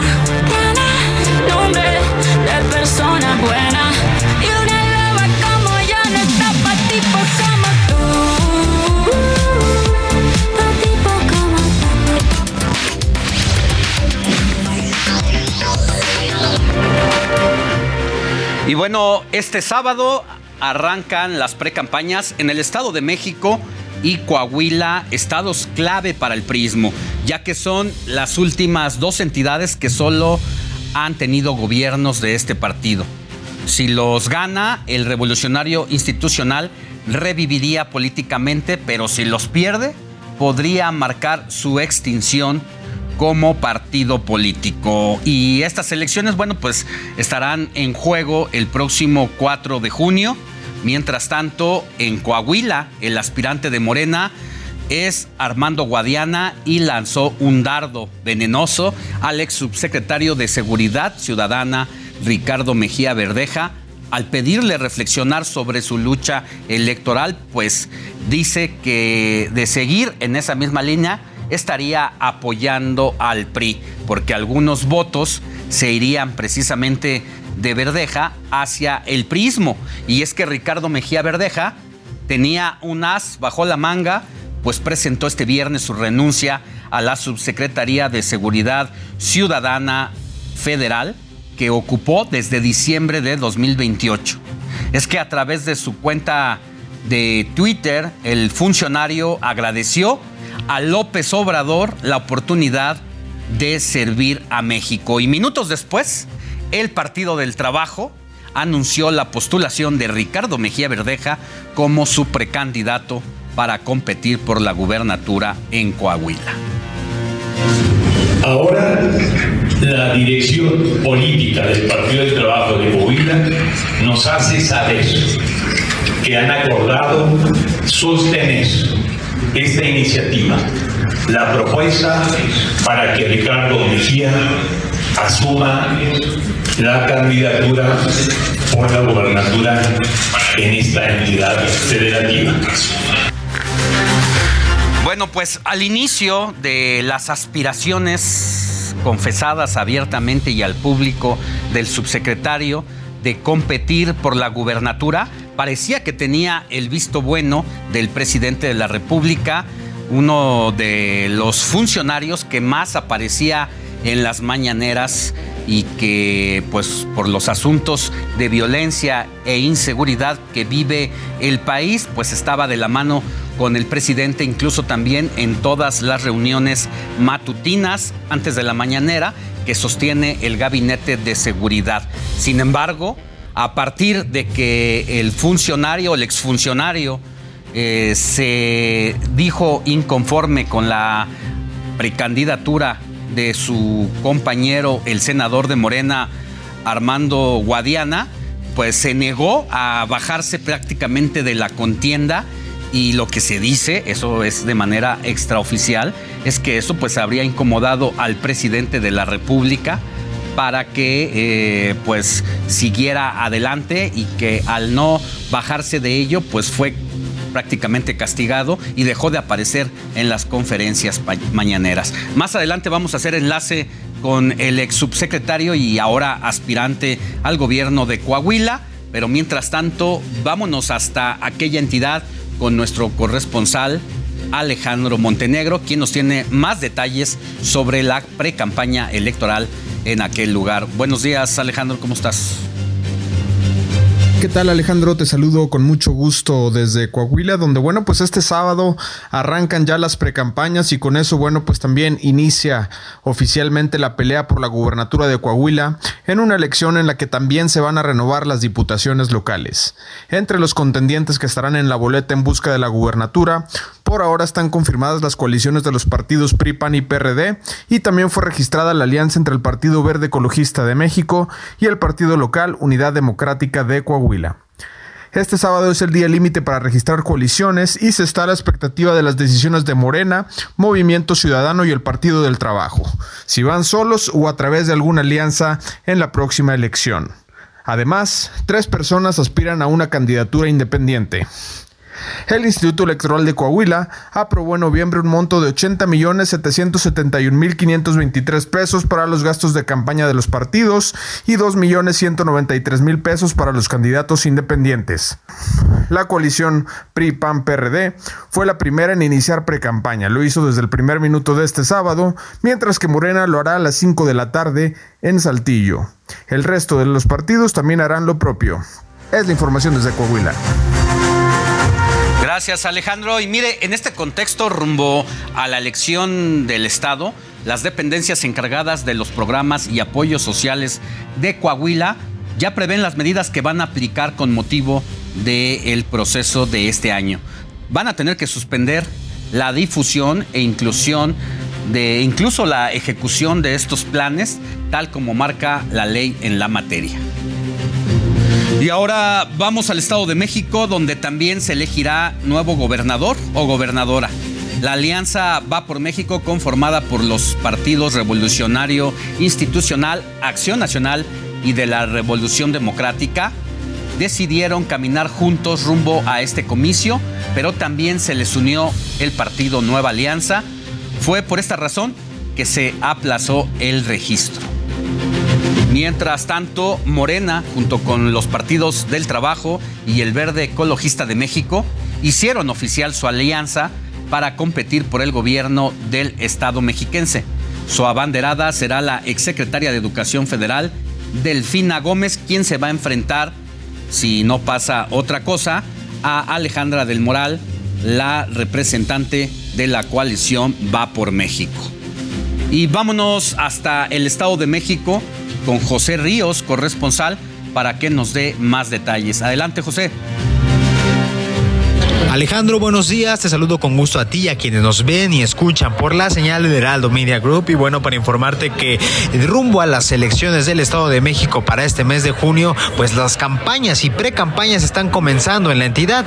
Y es que desde este viernes los precandidatos se han registrado ante el Instituto Electoral del Estado de México y se prevé que para este fin de semana será la coalición Juntos Haremos Historia, que está conformada por Morena, PT y Verde, quienes mostrarán su verdadero músculo rumbo a esta renovación estatal que este sábado la maestra Delfina Gómez realizará una reunión con la militancia morenista en la ciudad de Toluca, mientras que el domingo será el día clave para que esta coalición morenista muestre el verdadero músculo, pues mantendrán una reunión en el municipio de Nezahualcóyotl. Al final de cuentas se realizan en esta antesala en la que el PRI, el PAN y el PRD pues signaron esta alianza va por México durante el transcurso de esta semana, el cual pues bueno recordemos se enfila la precandidata Alejandra del Moreno moral vela, donde pues bueno, cada día estamos viendo que esta coalición con la aspirante prista quedará sellada. Habrá que esperar a los tiempos, hasta el momento pues bueno, serán en estas dos semanas de enero cuando se estén realizando este periodo de pre-campañas para posteriormente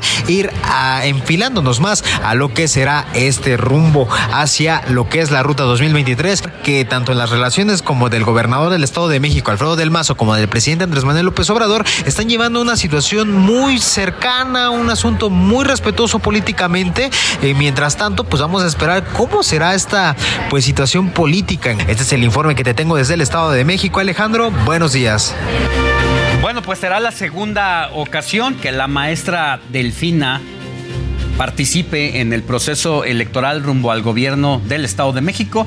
Hay que recordar que perdió apenas por menos del 3% del total de las votaciones frente a quien es hoy el gobernador de aquella entidad, el priista Alfredo del Mazo, que forma parte de una generación de toda la vida de existencia prácticamente de la gobernanza del PRI en aquella entidad y que ya lo decíamos, junto con Coahuila forma parte de este bastión donde durante más de 80 años consecutivos no ha habido cambio de partido en el poder.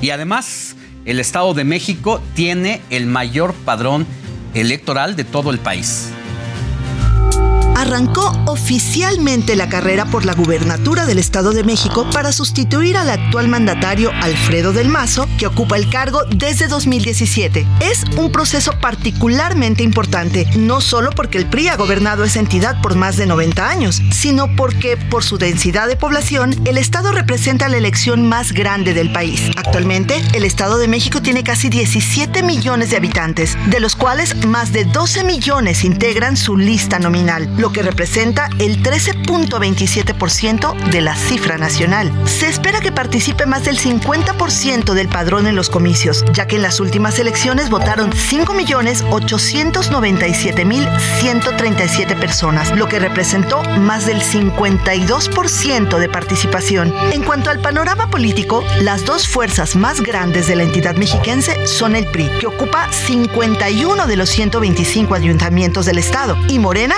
que ocupa 29, mientras que el PAN ocupa 18, el PRD 9 y el Partido Verde 6.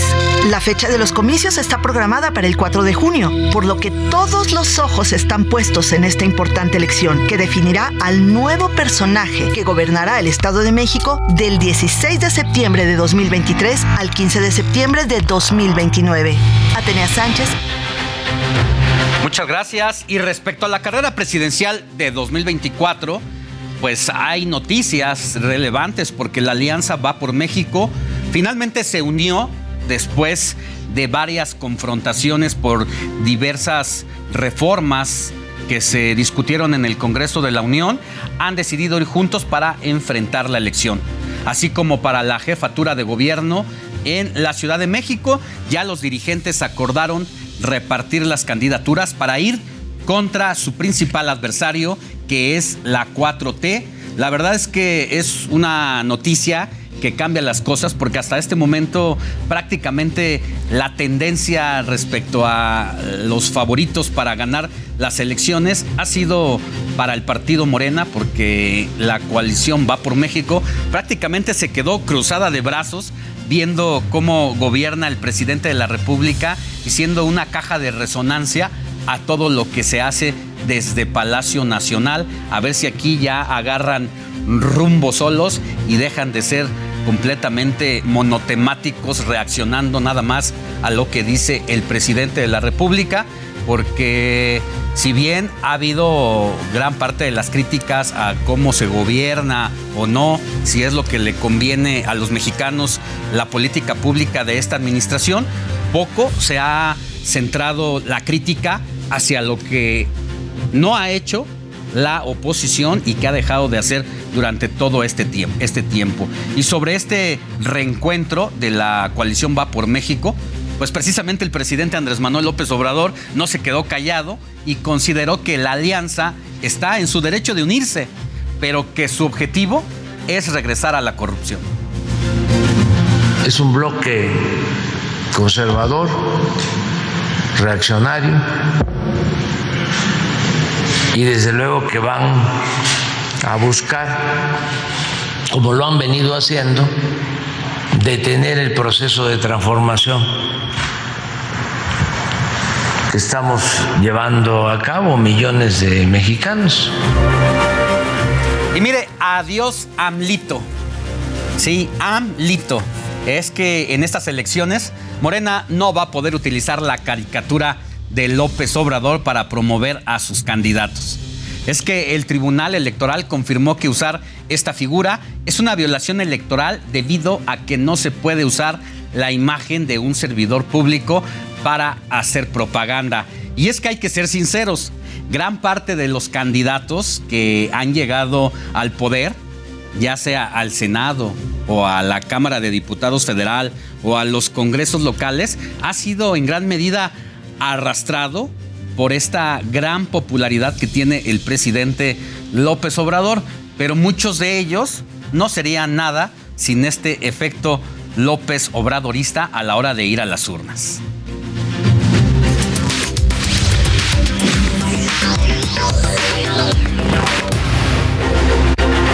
Mire, llegó el momento de saber qué hicieron los suspirantes a la presidencia del 2024. Empezamos con Marcelo Ebrard. El viernes, el secretario de Relaciones Exteriores encabezó un día más de labores en la 34 reunión de embajadores y cónsules 2023. En el evento, el canciller anunció que tras las negociaciones con Estados Unidos en la décima cumbre de líderes de América del Norte, más de un millón de mexicanos residentes en el vecino país recibirán este año la ciudadanía estadounidense. México tiene que luchar por las reglas de la movilidad laboral en el continente americano. Ebrard ratificó que la cumbre fue un éxito y una gran oportunidad económica para México. Además, precisó que en las conversaciones entre las delegaciones se adentraron a los temas del control de tráfico de armas hacia México, inversiones o energías limpias. Este evento se llevará a cabo hasta el domingo 15, por lo que el titular de Relaciones Exteriores estará ocupado todo el fin de semana en este evento. Fernando Galván, Heraldo Media Group. Y ahora vamos con lo que hizo el paisano del presidente y su hermano, como le ha llamado Andrés Manuel López Obrador, a Adán Augusto López. La corcholata paisana del presidente Adán Augusto López esta semana inició su nueva gira en el país. Ahora el pretexto es hablar de la reforma electoral, que fue rechazada por el Congreso de la Unión. El pasado jueves, el secretario de Gobernación fue recibido en Veracruz por el diputado Sergio Gutiérrez Luna, al grito de presidente. ¡Presidente! ¡Presidente! ¡Presidente! Por otro lado, este viernes, Ana Augusto López anduvo en Puebla, donde mostró su apoyo al gobernador interino Sergio Salomón y evitó meterse en problemas al señalar que él no designará al siguiente candidato de Morena en el estado. No, pues yo no soy de para darle a nadie. Ana Augusto López no tiene actividades oficiales este fin de semana, pero algo que nos dejó bien claro fue que en caso de no ser el elegido por su paisano, se podría dedicar a la música.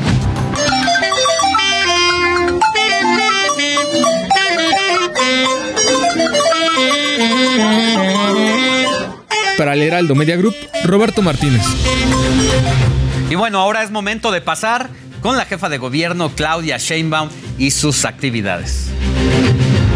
La jefa de gobierno de la Ciudad de México, Claudia Sheinbaum, se reunió de manera virtual con militantes de Morena en el estado de Jalisco, así como dirigentes de sindicatos educativos por medio de una ponencia a través de la plataforma Zoom, denominada Políticas Exitosas para la Seguridad, Movilidad y el Desarrollo Sustentable, convocada por el Sindicato Único de Académicos del Colegio de Bachilleres del Estado. Durante su ponencia, abordó los sucesos recientes que han acontecido en la capital mexicana. La jefa de gobierno, Claudia Sheinbaum, informó que la reapertura del tramo subterráneo de la línea 12, que se llevará a cabo este domingo, será un acto sencillo, ya que lo importante es que operará. Informó para el Heraldo Media Group, Mónica Reyes. Y bueno, ahora vamos con quien no es corcholata del presidente y por lo mismo se le considera como el hijo desobediente. Él es Ricardo Monreal. El hijo desobediente, Ricardo Monreal, estuvo en el Senado durante la inauguración de una exposición fotográfica. Desde ahí hizo un llamado a los aspirantes a la presidencia a actuar con mesura y no pasarse por alto la Constitución. y no es afortunado incurrir en promociones personalizadas, en campañas anticipadas que vulneren nuestro marco constitucional y nuestro marco legal. Además, criticó a la jefa de gobierno, Claudia Sheinbaum, por la incorporación de guardias nacionales a las instalaciones del metro capitalino. Yo preferiría que la Guardia Nacional sustituyera cuerpos municipales completos. Por último, mencionó que el primero de febrero, cuando se retomen labores ordinarias en la Cámara Alta, de inmediato se revisará la llamada cláusula de vida eterna en materia electoral. Mientras que para este fin de semana no tiene actividades reportadas. Iván Márquez, Heraldo Media Group. Bueno, pues ahí está, por algo el hijo desobediente pegándole a la jefa de gobierno y recuerde que todo lo que ocurra en torno a Claudia Sheinbaum es como si estuviera cobrando factura el propio presidente de la, de la República. Perdóneme usted. Mire, por si andaba con el pendiente de cuáles son las actividades del presidente López Obrador, hoy sábado 14 de enero estará en Santa María Huatulco, allá en Oaxaca, donde encabezará la evaluación del plan de apoyo a población afectada por el huracán Ágata. Y para el domingo 15 de enero no se tienen actividades reportadas.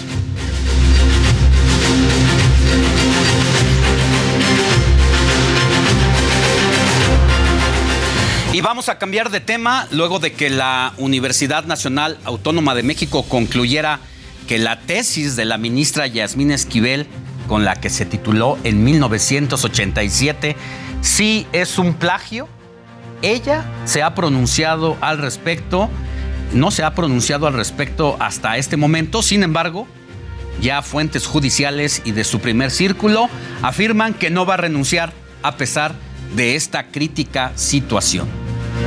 Y en más información, Ovidio Guzmán López, hijo del Chapo Guzmán, sufrió un revés judicial. Juan Mateo Brieva, juez sexto de Distrito de Amparo, le negó la suspensión definitiva por la detención con fines de extradición, incomunicación y tortura. El juzgador declaró que carece de competencia legal para conocer y resolver el juicio de amparo y ordenó turnar el expediente del caso a un juzgado en el Estado de México. Una labor, la de ser juez con rostro en una situación como esta, como esta, digna de reconocerse aún cuando no tomó postura, ¿eh? cuando prácticamente el expediente decidió mandarlo a otro juez, simple y sencillamente como no fue a favor del el narcotraficante, pues vaya que debe tener seguridad ese juez y sobre todo también el que tenga el caso. Por eso se habla mucho todavía y se pone en la mesa la necesidad de tener en México jueces sin rostro que tomen los casos como estos de alto impacto y que no se sepa quién es el nombre y el apellido de estos personajes.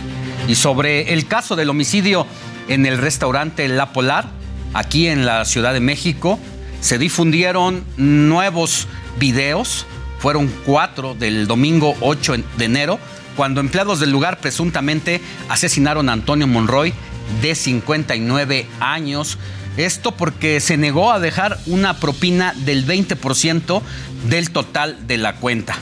En las imágenes puede verse que todo inició luego de que una mujer peleó contra otra en la misma mesa de la víctima.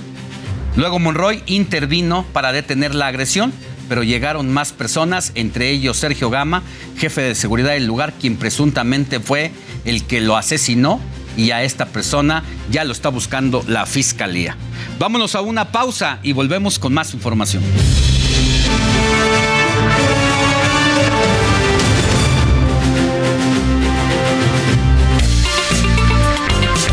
La noticia no descansa. Usted necesita estar bien informado también el fin de semana. Esto es Informativo El Heraldo Fin de Semana. Regresamos.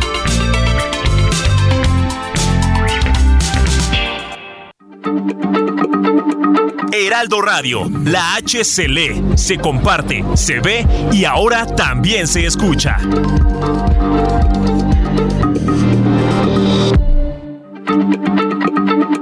Heraldo Radio, la H se lee, se comparte, se ve y ahora también se escucha. La selección mexicana pronunció durante los partidos del Mundial. A más de un año de que Citigroup anunciara la venta de Banamex, aún no hay una fecha concreta para la transacción. De acuerdo con Mark Mason, director financiero del banco estadounidense, aún se analiza que algún grupo financiero adquiera la banca. Con flores y el poema Te quiero de Mario Benedetti, el presidente López Obrador celebró un año más de vida de su esposa Beatriz Gutiérrez Müller. Más tarde comieron en el restaurante El Cardenal del Hotel Hilton frente a la Alameda Central.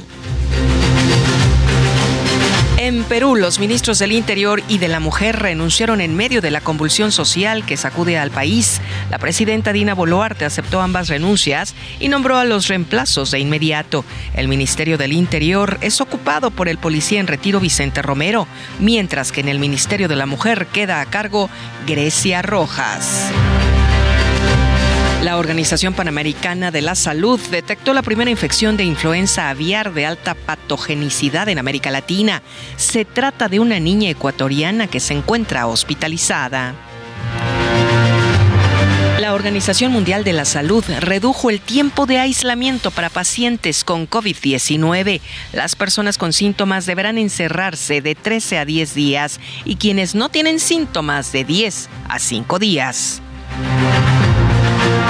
Este martes iniciará el juicio de Elon Musk por manipular el valor de Tesla a través de Twitter en 2018. En ese año, el regulador bursátil de los Estados Unidos indicó que el creador de Tesla no aportó las pruebas necesarias para demostrar el financiamiento que presumió en la red social, lo que fue suficiente para iniciar la demanda. Merrick Garland, secretario de Justicia de Estados Unidos, nombró a un fiscal independiente para investigar el hallazgo de documentos clasificados en la casa del presidente Joe Biden en Delaware y en una de sus oficinas en Washington. Será Robert Hur, un ex fiscal federal designado por el expresidente Donald Trump, quien dirija la investigación. Tengo una novia que le gusta el baile y cuando suena el Y cuando tocan por ahí los tambores me agarra el brazo y busca pelea. Tengo una novia que le gusta el baile y nomás no le gusta mirarme sentado. No me amenaza pero si me dice o me bailas tú, me baila el de al lado. Ay, ay, ay, y aunque me duelan mucho los pies. Ay, ay, ay, lo del relevo no lo pienso hacer. Ay, ay, ay, ni modo que me vaya a descansar.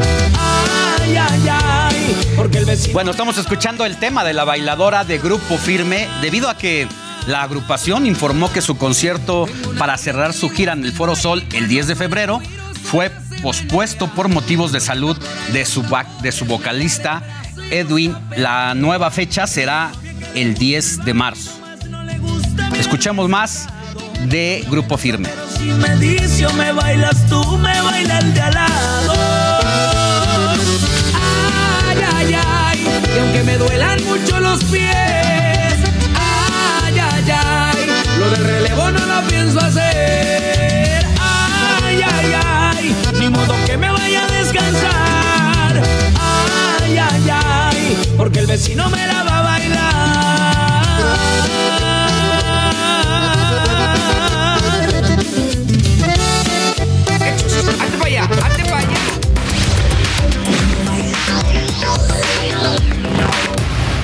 Sí, sí, pues mucha gente viaja en ellos y, y, y no, ah, si pasa alguna cosa, pero pues pasa allá cada, como en otros lados.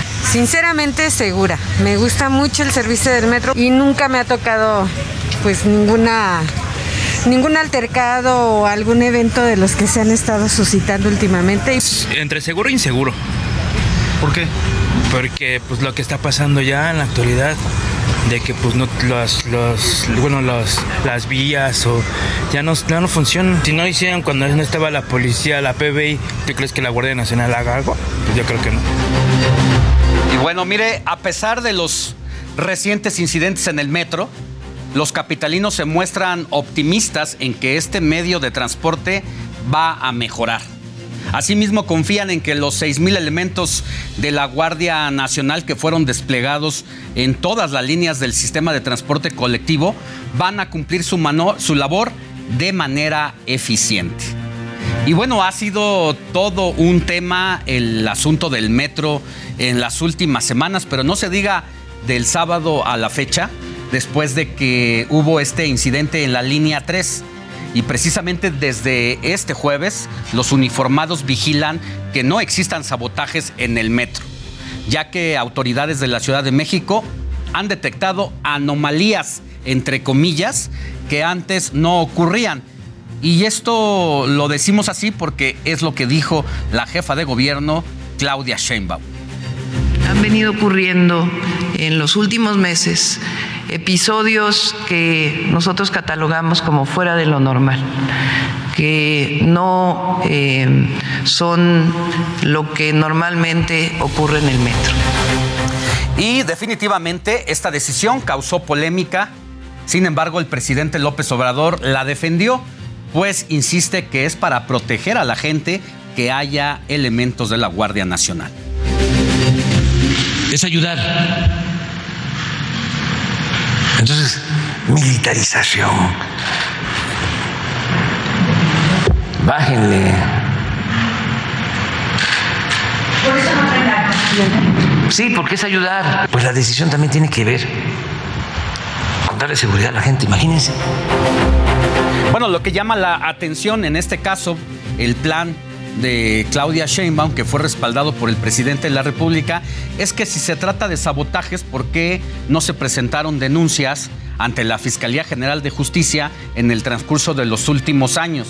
Hay que recordar que en los 53 años que tiene el sistema de transporte colectivo, los últimos incidentes graves han ocurrido en lo que va de este sexenio y por eso, pues con la Guardia Nacional se busca darle otra percepción precisamente al sistema de transporte y por eso, además de los 6.000 elementos uniformados que hay a lo largo y ancho de todas las líneas, hay 48 usuarios simulados, es decir, van vestidos de civil entre los vagones.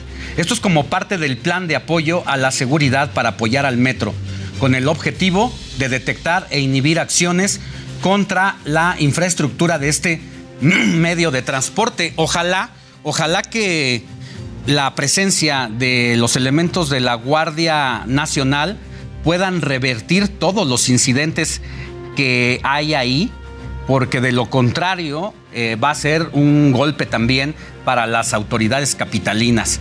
¿Qué va a ocurrir? si con más de 6.000 elementos sigue fallando el sistema de transporte colectivo, bueno, pues se va a corroborar efectivamente que se trata de un mal servicio, de un mal funcionamiento, pero sobre todo de falta de mantenimiento en los últimos años. Y tras este resguardo que hace la Guardia Nacional, la Fiscalía de Justicia de la Ciudad de México tiene bajo investigación a una mujer detenida por la policía auxiliar en la estación Centro Médico del Metro por su probable participación en el delito de ataques a las vías de comunicación. Es que se le detectó que arrojaba unas aspas de licuadora a las zonas de las vías. Y también detuvieron a un joven que protestaba contra la presencia de la Guardia Nacional dentro del metro, aunque minutos más tarde fue liberado sin fincarle ninguna sanción. Los elementos que arrastraron al estudiante serán suspendidos de su encomienda actual. Bueno, pues es que mandaron a los elementos de la Guardia Nacional sin capacitarlos o sin decirles efectivamente para qué era su presencia. Así que pues, ellos no tienen la culpa porque pues, los, los pusieron ahí para que no hubiera desmanes de ninguna índole y ojalá, ojalá que los capaciten en los próximos días para que esto no se repita. Y ayer desalojaron a usuarios de un tren de la línea 7. Esto luego de que detectaron un problema. Además, otros convoys presentaron atrasos y aquí le muestro un recuento de estos incidentes. Se ha vuelto parte de nuestro día a día escuchar que ocurren fallas en el metro de la Ciudad de México. Este es el panorama que usuarios de este transporte reportan en los primeros días del año. El 3 de enero en la línea 3 suspendieron el servicio de Copilco a Universidad por la revisión de un tren. El 4 de enero suspendieron el servicio en la línea B debido a un corte de corriente realizado por la presencia de un objeto metálico en las vías. El 7 de enero a las 9.42 de la mañana, autoridades del metro avisaban que debido a un incidente en la línea 3, no había servicio de indios verdes a Guerrero. Luego supimos que fue un accidente de dimensiones mayores y con un final trágico.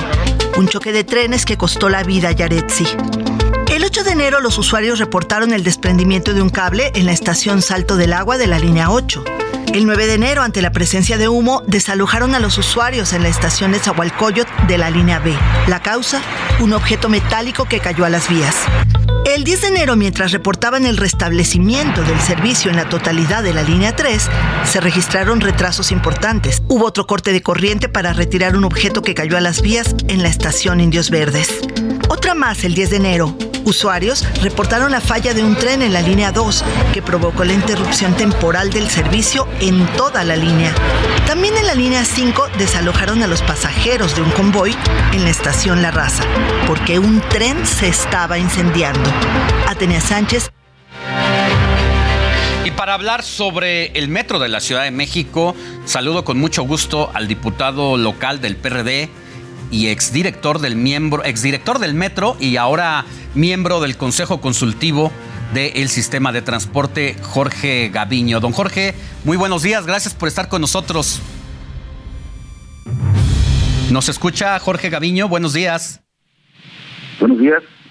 ¿Cómo está, don Jorge? Gracias por estar en el informativo de fin de semana. ¿Cómo es la valoración que hace usted en esta semana a partir de que Precisamente hace eh, ocho días, el sábado pasado, a estas horas estaba registrando el incidente del metro en la línea 3. ¿Cómo han ocurrido las cosas toda esta semana? Bueno, eh, hemos eh, estado reuniéndonos ya de una manera cotidiana con el director general del sistema de transporte colectivo como miembro del Consejo Consultivo, en donde pues expertos de diferentes ramas del propio metro estamos eh, tratando de pues, apoyar en lo que podamos nosotros, desde luego, a las autoridades del sistema de transporte colectivo. Lo hacemos, eh, desde luego, con una responsabilidad y con mucho entusiasmo, porque es obligación de todas y todos pues eh, apuntalar, fortalecer a un sistema que le da servicio a millones de personas diariamente. ¿Cómo se ha abordado dentro de estas reuniones del Consejo Consultivo que son algunos exdirectores del sistema con los funcionarios actuales que dirigen el metro, así como representantes del gobierno de Claudia Sheinbaum, el tema de los sabotajes llama la atención cuando no hay denuncias ante la fiscalía por esa situación y es el argumento central por el que se despliega a más de seis mil elementos de la Guardia Nacional. ¿Cómo ha sido el trato en ese se ha abordado el tema en ese capítulo? Bueno, eh, yo, no me atrevería a, llamarlos eh, sabotajes, porque efectivamente no tenemos elementos para ello, pero lo que sí se ha presentado, y, estamos eh, revisando esto todos los técnicos y expertos, las situaciones atípicas que se pueden ir presentando. Bueno, yo pongo un ejemplo, o sea, finalmente, con la experiencia que yo tuve en pues más de dos años al servicio del sistema, eh, nos encontrábamos, por ejemplo, cosas entre comillas normales, que era, por ejemplo, la caída de paraguas, eh, y esto pudiera ser, digamos, normal, entre comillas, en épocas eh, de lluvia. Pero si de pronto, cuando no llueve, cuando este, está el clima sin amenazar lluvia, de pronto cae un paraguas en vías, esta es una situación atípica, que se puede suponer que alguien a propósito por dañar el servicio está haciendo una actividad de ese tipo. Entonces, eso sí se ha venido presentando de, en un aumento que, que ya llama la atención y que desde luego por eso las autoridades actuales están poniendo mayor énfasis en, en este tema. Ya, pues deseamos que la presencia, si es que hay algunos eh, personajes que hacen situaciones atípicas en el metro, pues se vean inhibidos con la presencia de la Guardia Nacional. Sin embargo, don Jorge, usted mejor que nadie lo sabe, que hay todavía mucho por hacer en el tema del funcionamiento del metro. Muchas escaleras, cosas básicas. Eh, hemos visto personas de la tercera edad que tienen que subir las escaleras, a veces muy pronunciadas, como la de la línea naranja, que corre del Rosario a y que pasa por el Auditorio Nacional acá a Miscuac, pues que tienen que subir las escaleras a pie porque no están funcionando las escaleras eléctricas y eso pues no lo resuelve la presencia de la Guardia Nacional. ¿Qué pasa ahí en esos puntos exactos que no están funcionando las instalaciones de manera adecuada? Sí, efectivamente, bueno, esta es una de las recomendaciones que se están haciendo puntualmente porque no solamente en lo general, sino hay que revisar efectivamente que las escaleras funcionen y sobre todo las escaleras que tienen mayor número de escalones. Hay, eh, digamos, eh, espacios en el sistema de transporte colectivo, por ejemplo la línea 7, que tienen eh, pues tres niveles de, de, de pisos, digámoslo así, y esto implicaría pues un esfuerzo, sobre todo para las personas mayores o las personas que tienen algún tipo de discapacidad para poder subir las escaleras. Entonces, sí, efectivamente se necesita pues mayor mantenimiento en estos puntos específicos, mayor supervisión para garantizar que sigan funcionando permanentemente y desde luego también mayor vigilancia para implicar lo que decíamos en el sentido de que pues eh, no se ocurran situaciones eh, que llegan a dañar las instalaciones del sistema. Entonces, eh, en síntesis, lo que se busca es la seguridad eh, del usuario como centro de atención y la funcionalidad del metro como un transporte rápido y seguro es lo que se, se requiere como, como un objetivo fundamental. Sí. Eh, Jorge Gaviño, se ha platicado sobre el presupuesto para el año que ya inició y que ya fue aprobado por eh, pues el pleno del Congreso local si es suficiente, si se requiere una bolsa más grande precisamente para darle el servicio que demanda toda, todo el servicio en sus líneas? Bueno, yo, lo que diría es de que sí, sí está eh, necesitando el metro más presupuesto, esto hay que decirlo con claridad, eh, y, y, nosotros hemos venido insistiendo en este, en este asunto, pero también hay que reconocer que se ha invertido una cantidad histórica en el sistema. Eh, se está politizando un hecho y esto también hay que pues, llamar la atención porque tenemos que sacar al metro del, de la arena política, de la arena partidista y, ver al metro desde una óptica de servicio, eh, ver al metro como un instrumento básico en el transporte de la Ciudad de México no de una manera política. Sí falta recursos, pero eh, en este año y el año pasado se invirtieron cantidades históricas, no solamente el presupuesto normal del metro, que está en estos momentos alrededor de 19 millones, 19 eh, mil millones de pesos, que es una cantidad eh, mayor que la de otros años, sino además ha habido una inversión muy importante, es decir, adicionalmente ese presupuesto, para atender eh, Metro Energía, que está implicando el beneficio de seis líneas completas, con una inversión de cuatro mil millones de pesos y también una inversión de 37 mil millones de pesos, reitero, 37 mil millones de pesos que tiene que ver con eh, la compra de trenes para la línea 1 y también para una renovación integral de la línea 1. Entonces, eh, Sí, está faltando recursos porque es un metro que, que mueve a muchísima gente, más de las que se pensaron originalmente que se iban a mover,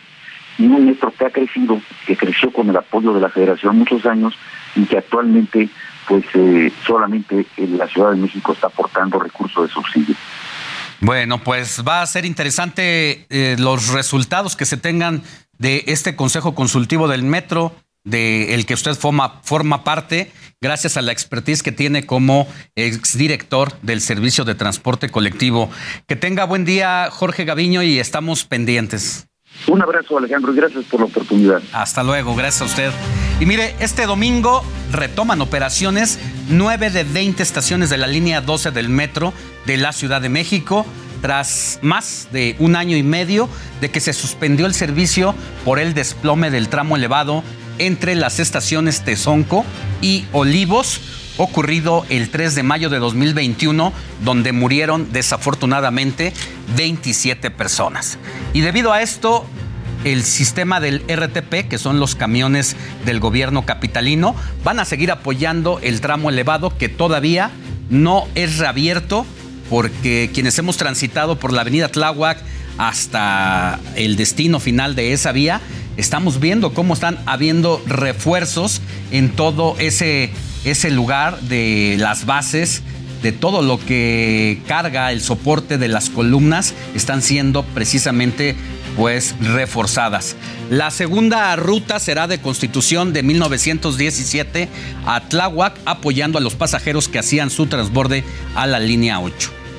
Vámonos con Mario Miranda, quien se encuentra en la estación Miscuac de la línea 12 previo a la reapertura de aquel lugar. Buenos días, Mario, ¿cómo están las cosas?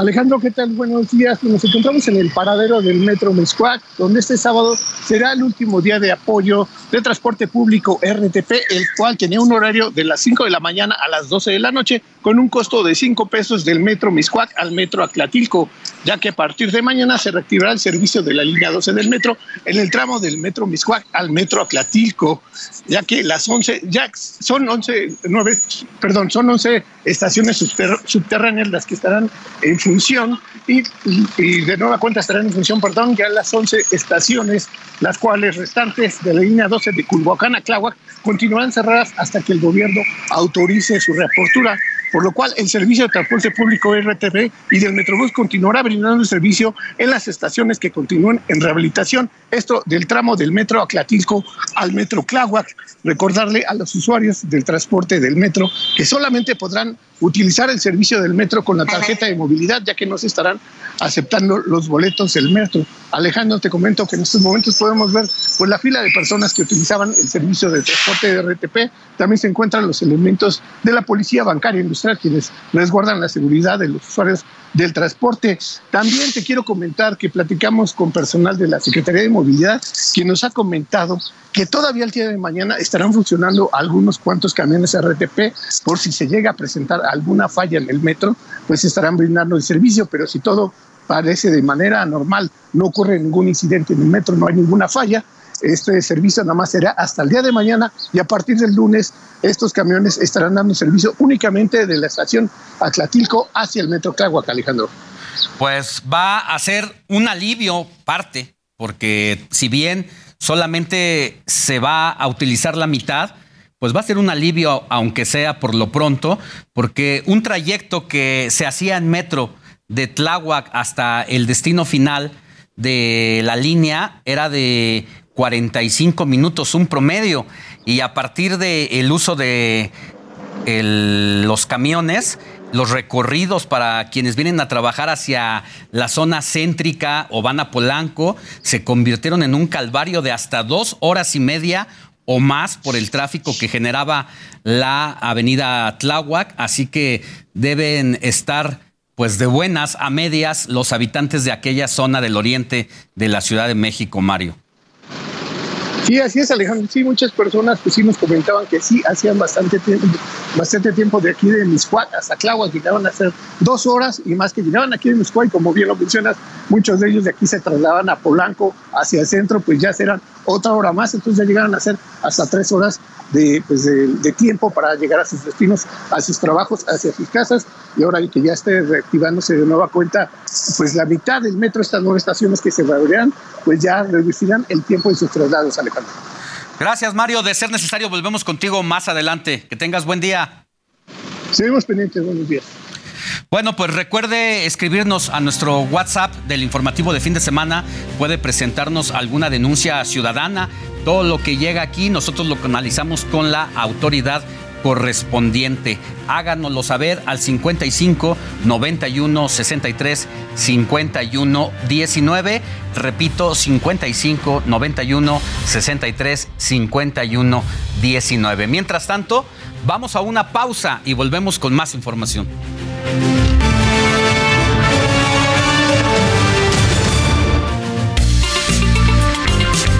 La noticia no descansa. Usted necesita estar bien informado también el fin de semana. Esto es Informativo El Heraldo Fin de Semana. Regresamos.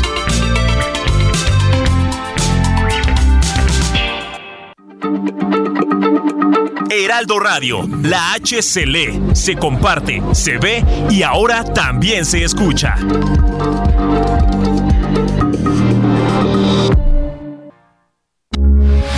Heraldo Radio, con la H que sí suena y ahora también se escucha. Empezando el 2023. Mi querido Luis, muy buenos días. ¿Dónde te encuentras hoy? Me da mucho gusto saludarte. Muy buenos días. ¿Cómo están las cosas? Gracias, querido Alex. Te saludo desde la Ciudad de México. Ay, estás en la Ciudad de México. Desde la Ciudad de México, querido Alex. Espero que me eh, recibas bien y además de saludarte y desearte a ti y a tu audiencia un gran año, pues comentarte que 2023 justo puede ser un gran año. Correcto, Alex. Aquí andamos. Pues a ver si recibes bien. Espero. A ver si te dejas ver, mi querido Luis, porque es difícil casarte a ti que andas recorriendo el mundo viendo el tema de los negocios inmobiliarios. Totalmente, querido Alex, totalmente de acuerdo contigo. Y bueno, te saludo en esta ocasión desde la Ciudad de México. Va a ser un gusto saludarte. Con gusto, nos vemos a la próxima ahí en tu programa. Y bueno, pues comentarte que este 2023 justo puede ser un gran año, un gran año para quien esté informado, para quien así lo desee. Y puede ser un gran año para quien no esté informado, para quien no tenga información acerca de dónde poner su dinero. Y es que hay miedo, hay personas que dicen, y por supuesto los analistas también, y tienen razón en que será un año complicado para ciertos sectores, para el sector, por ejemplo, de las acciones, para el sector de las economías emergentes, pero en el mundo en general pues será un año revuelto. Sin embargo, el caso de México es un caso extraordinario porque la economía mexicana crecerá, tenemos este nearshoring que está beneficiando a México sin duda y lo seguirá haciendo, querido Alex, eh, crecerá la economía, no hay recesión, no habrá recesión. Por supuesto, los grandes miedos son la inflación y es que las personas eh, pues saben que todo está subiendo y esto es cierto, se va a mantener durante el 2023, aunque hay que recordar que ya en el 2022 ha cedido, ha cedido la inflación y esto, esto sin duda pues traerá como consecuencia que este 2023 ya no suban tanto las tasas de interés, también repunte mucho más la economía. Están llegando capitales extranjeros a México por esta necesidad de producir todo lo que necesitamos en Norteamérica, cerca de las economías más grandes del mundo como Estados Unidos, Canadá,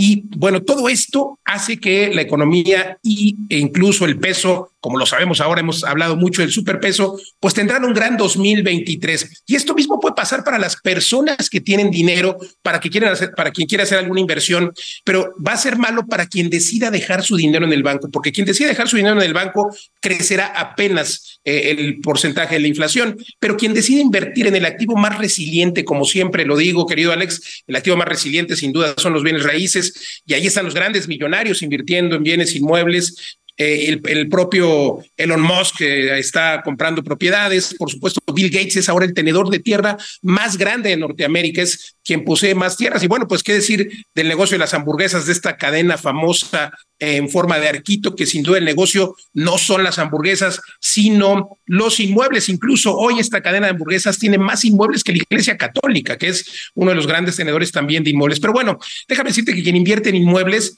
va a tener un gran año. Lo primero que ha subido este 2023, lo primero que subió ya en enero de 2023, fueron las rentas, Alex, y la inflación acumulada, llevamos promedio 8% todos los contratos de renta, que hacemos miles de contratos de renta al mes en mi empresa, todos los contratos de renta han subido y, tienen esta cláusula, por supuesto, en la que dice que las rentas subirán por lo menos la inflación más cinco o más diez puntos.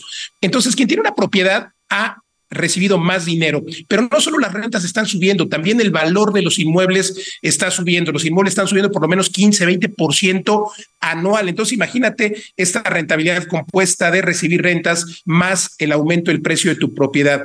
En ese orden de ideas, Alex, es un muy buen momento para invertir y ahora déjame hablarte de las propiedades, con esto termino, las propiedades turísticas. Durante el 2020, 2021, incluso 2022, la gente todavía tenía miedo de salir por el tema de la pandemia. En 2022 ya repuntó el turismo y a eso agrega las obras de infraestructura que están dándose en zonas como la Riviera Maya. Te hablo de zonas como Tulum, por ejemplo, el aeropuerto internacional de Tulum que se inaugura este año la verdad es que puede ser algo extraordinario, querido Alex, invertir en propiedades, en propiedades inmobiliarias y de paso turísticas.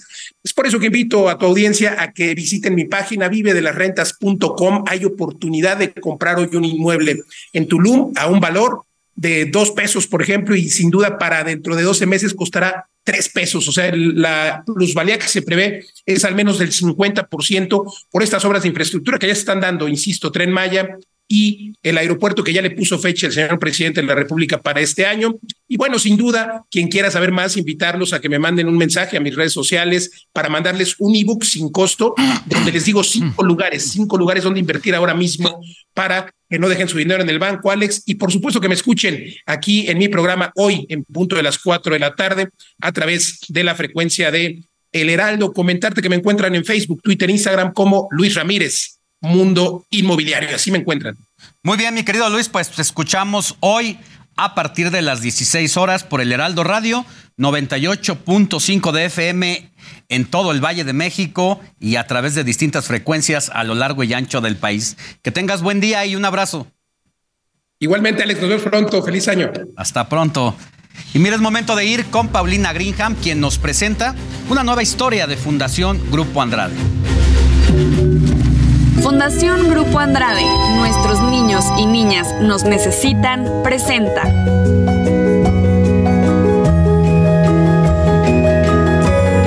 Tu causa, mi causa. Hola, muy buenos días. Me da muchísimo gusto saludarlos como todos los sábados. Yo soy Paulina Greenham. Me encanta recibirlos en una emisión más de Tu causa, mi causa, donde les contamos diferentes historias acerca de las instituciones y personas apoyadas por Fundación Grupo Andrade. Y para el programa de hoy trataremos un tema que la verdad creo que a todas y a todos nos compete. Y ese es el de la familia. Mucho, la verdad es que no sabemos, ¿eh? muchas de las cosas que tenemos no las valoramos. De repente somos muy afortunados y no nos damos cuenta lo afortunados que somos de contar con una familia, ya sea por nuestros papás o por la familia que hemos formado con nuestra pareja. Y en México y el resto del mundo hay muchas niñas y niños que no cuentan con este derecho primordial. Y para mí este, la verdad es que no sé cómo lo vean ustedes, pero es un tema de suma importancia. Creo que lo es para todos porque ¿Te imaginas crecer sin una familia en todo lo que afecta, no centrar eh, la, atención de la familia en, nosotros o, la nuestra en nuestra familia? ¿Cómo aprendes? ¿Cómo viven los infantes? ¿En dónde están? Eh, ¿Cuáles son las bases de estos niños y niñas que aprenden todo, pues la verdad, de sus cuidadores y de sus padres y de sus tíos, o como bien lo decíamos ahorita, pues de sus parejas cuando creces y las tienes, ¿no? Entonces, pues bueno, eh, creo que va a ser interesantísimo conocer qué pasa con los niños y niñas que no tienen una familia. Por eso está con nosotros el doctor José Luis Ayuf Pérez, que es director jurídico del Heraldo y Media Group. ¿Cómo estás? Muy bien, muchas gracias, Paulina. Gracias por estar con nosotros. Y está con nosotros Janet Paola Delgadillo Bautista, que es coordinadora de comunicación en Aldeas Infantiles SOS. Bienvenida. ¿Cómo estás, Janet? Muchas gracias, Paulina. Un gusto estar con ustedes. Pues gracias, José Luis y Janet. Y platiquemos un poco, Janet, eh, acerca de Aldeas Infantiles. ¿Cuál es el propósito de esta institución? Bueno, justamente como lo que mencionabas ahorita, creo que muchas veces no sabemos lo afortunados que somos por tener una familia o la importancia que tiene que un niño, una niña crezca con el amor de una familia, la protección, los cuidados.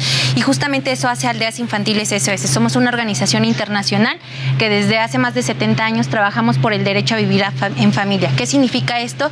Que nosotros brindamos un entorno seguro y protector a aquellos niños que han perdido el cuidado de sus familias, ya sea por una situación económica, social, jurídica. Entonces, justamente en nuestros programas lo que hacemos es brindarles un hogar y una familia que los guíe, que los acompañe, que los aconseje, pero sobre todo que les haga saber que son amados, que sus derechos son respetados. ¿Pero es ahí en aldeas o ustedes les consiguen una casa para que vivan con una familia? No, justamente es en aldeas. Eh, los niños que nosotros atendemos en la organización son canalizados a través del DIF. Entonces, digamos que eh, para describir qué es una aldea infantil, es una especie de fraccionamiento donde hay casas. En esta casa existe una una cuidadora que funge un papel maternal. Funge, funge, ser esta madre social que los guía, que los acompaña, que los lleva a la escuela, que los cocina, que los lleva al médico. Entonces es un entorno pues familiar, así como tú creciste con tu familia, que José Luis, que yo, que son afortunados o que somos afortunados y que estos niños también merecen eso, ¿no? Crecer en una, con una familia que los cuida, que los protege. Entonces es así como garantizamos el derecho a vivir en familia. A ver, siendo la institución a nivel mundial, porque la verdad es que ya es una institución enorme, ¿a cuántas niñas y niños han apoyado eh, hasta la fecha? ¿Y en qué áreas del país, alrededor del mundo? ¿Cómo es Aldeas? Sí, justamente como dices, somos una organización internacional. Actualmente la organización tiene presencia en 137 países en los cinco continentes del, del mundo y específicamente en América Latina estamos en 20 países.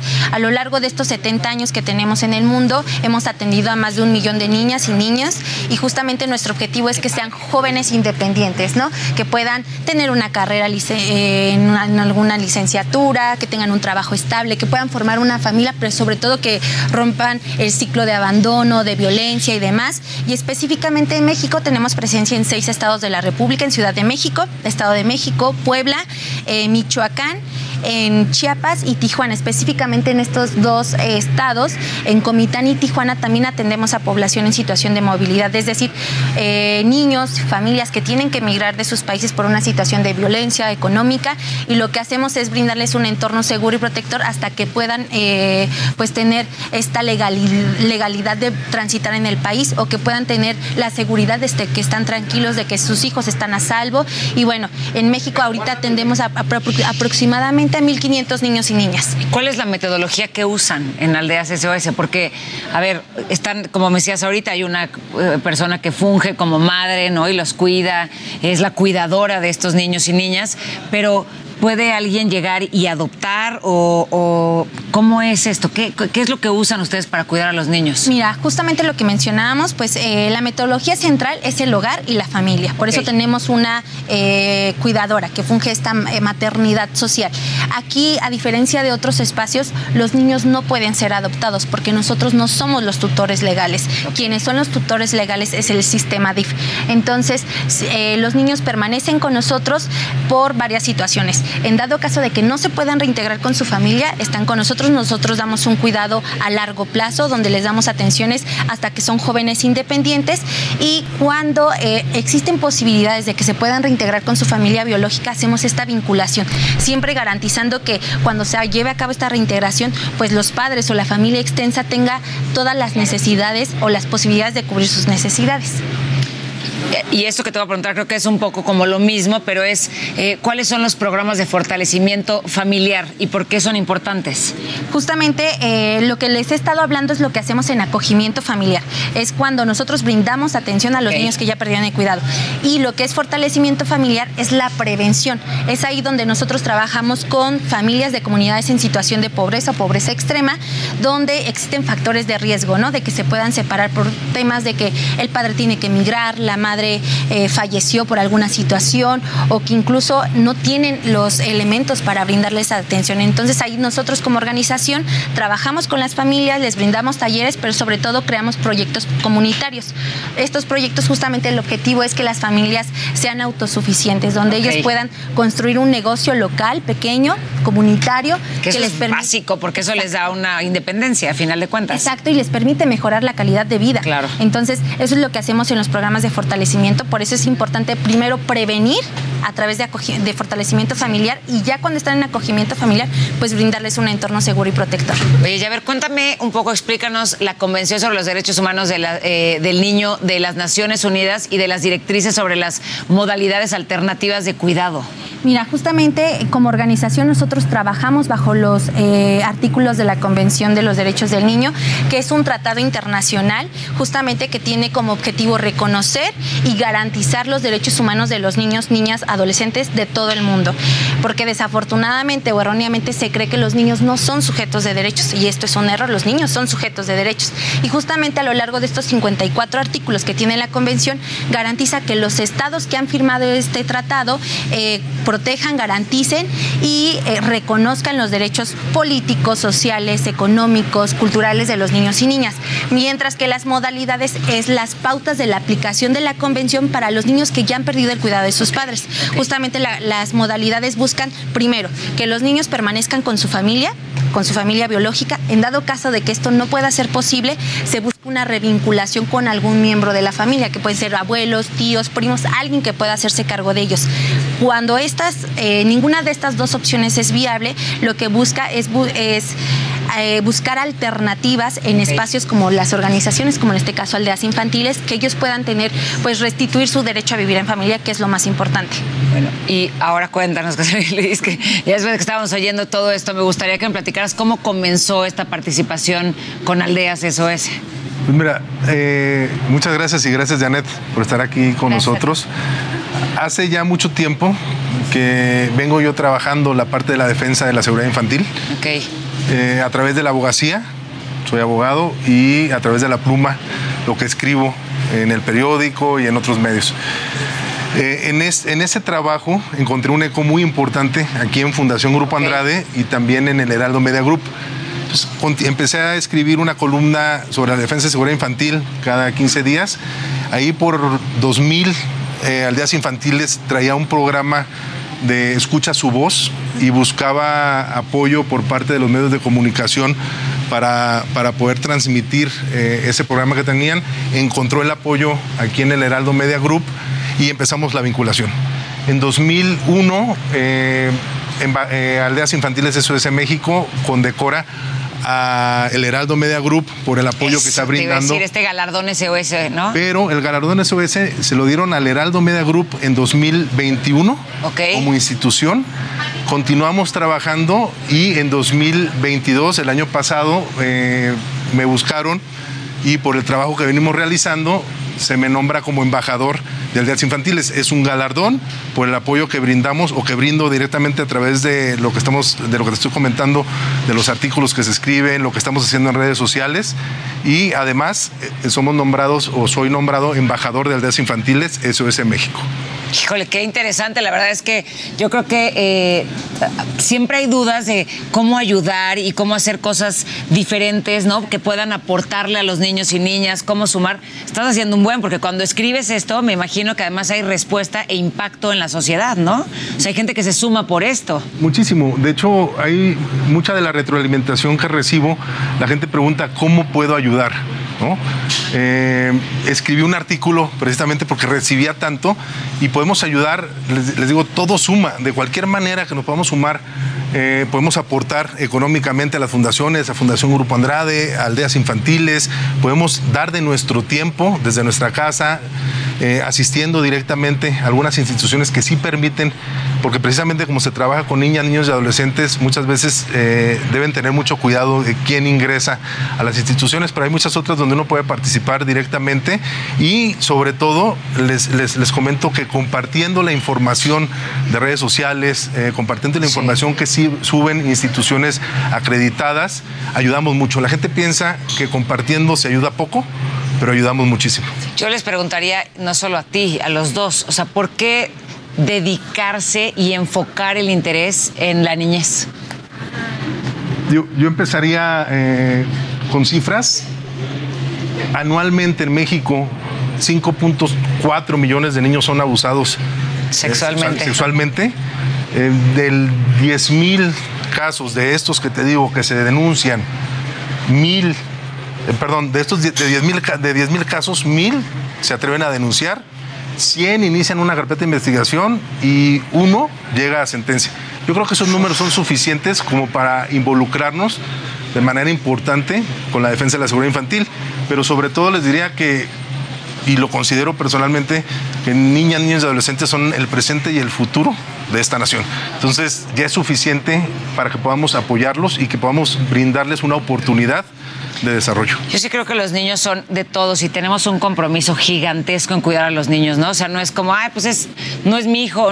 No, no, tenemos que involucrarnos para que esto deje de pasar. O sea, las cifras de 5.4 millones de niños abusados anualmente, es, si no si no nos duele eso y si no te mueve eso, ¿qué nos te mueve, no? No, y eso es solamente un tema. O sea, existen niños en situación de pobreza, niños que han tenido que emigrar de sus países, niños que trabajan. O sea, realmente existen muchos factores de vulnerabilidad que afectan a los niños. Y como él decía, son, los niños son el presente. Y creo que si nosotros como adultos comenzamos a trabajar y como organizaciones, como sociedad civil, comenzamos a trabajar en el presente, el futuro va a ser muchísimo mejor para ellos. ¿Cuál sería el futuro, por ejemplo, de aldeas SOS? O sea, ¿qué, qué están pensando? ¿Qué, ¿Cómo podemos hacer que crezca, sumarnos? Pero ¿y ustedes qué plan tienen para crecerlo? Sí, mira, justamente eh, nuestro objetivo sigue siendo el mismo, garantizar el derecho a vivir en familia, porque con eso nosotros garantizamos otros derechos.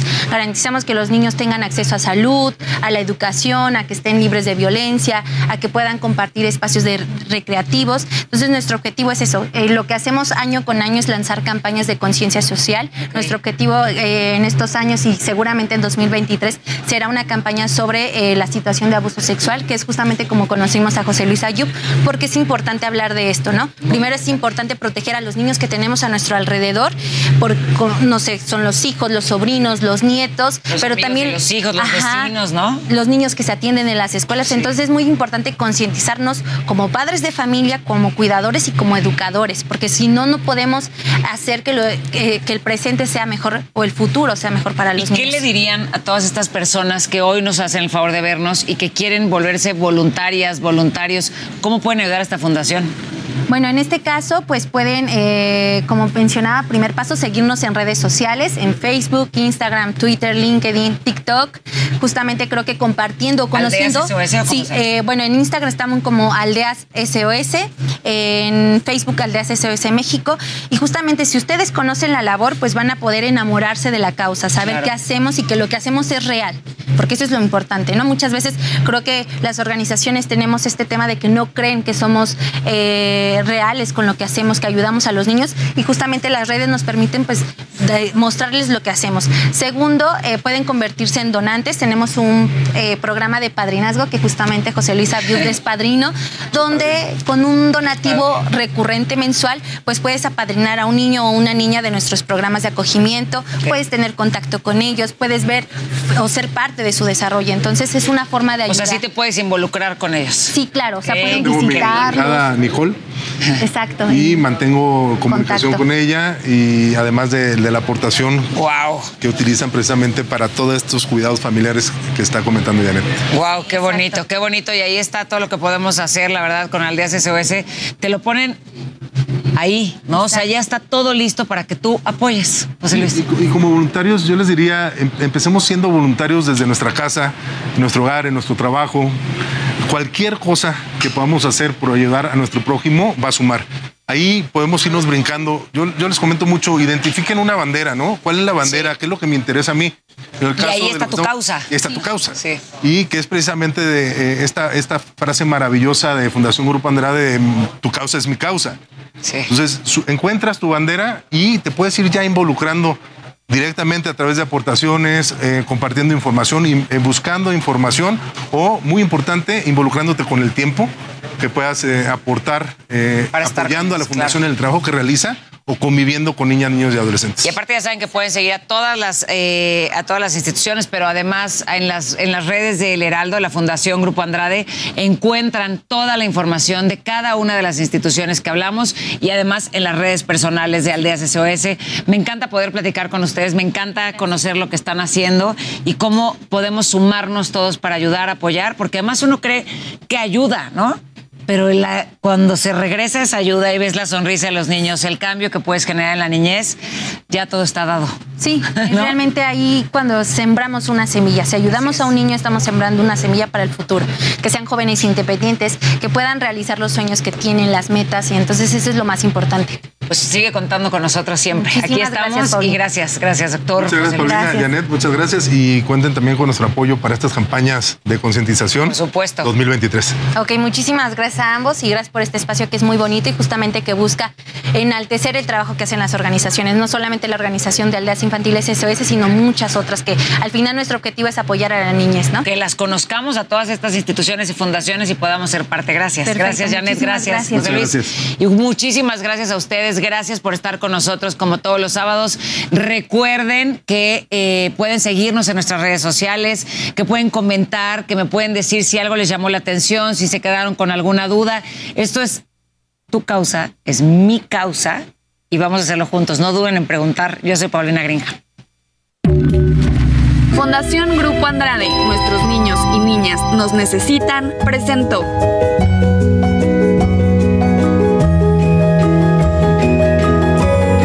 Tu causa, mi causa. Antes de irnos y citarlo mañana a las 7 de la mañana por radio, Cuauhtémoc Blanco, gobernador de Morelos, quiere otro cargo, ya sea senador, diputado o, por qué no, director de la selección nacional. El mandatario estatal ya puso el tema sobre la mesa con el presidente López Obrador, pero dijo que tendrá que esperar el momento indicado para obtener su aprobación. Hasta mañana, recuerde que tenemos una cita por el 98.5 de FM porque la noticia no descansa. Éxito.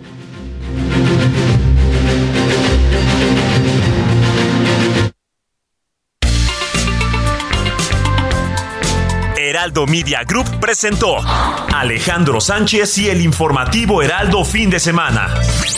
La información y el entretenimiento que usted necesita para estar enterado también en su descanso. Por el Heraldo Radio, con la H que sí suena y ahora también se escucha.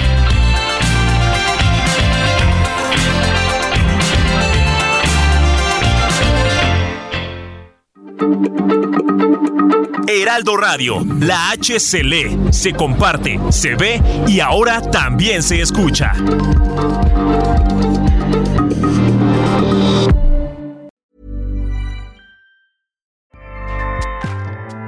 ACAST powers the world's best podcasts. Here's a show that we recommend.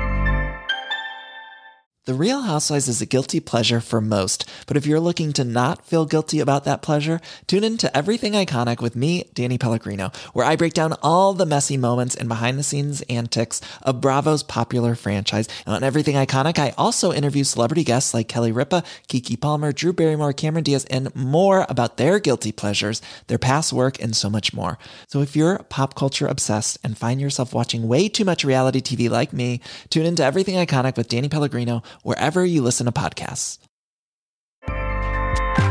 ACAST helps creators launch, grow, and monetize their podcasts everywhere. ACAST.com.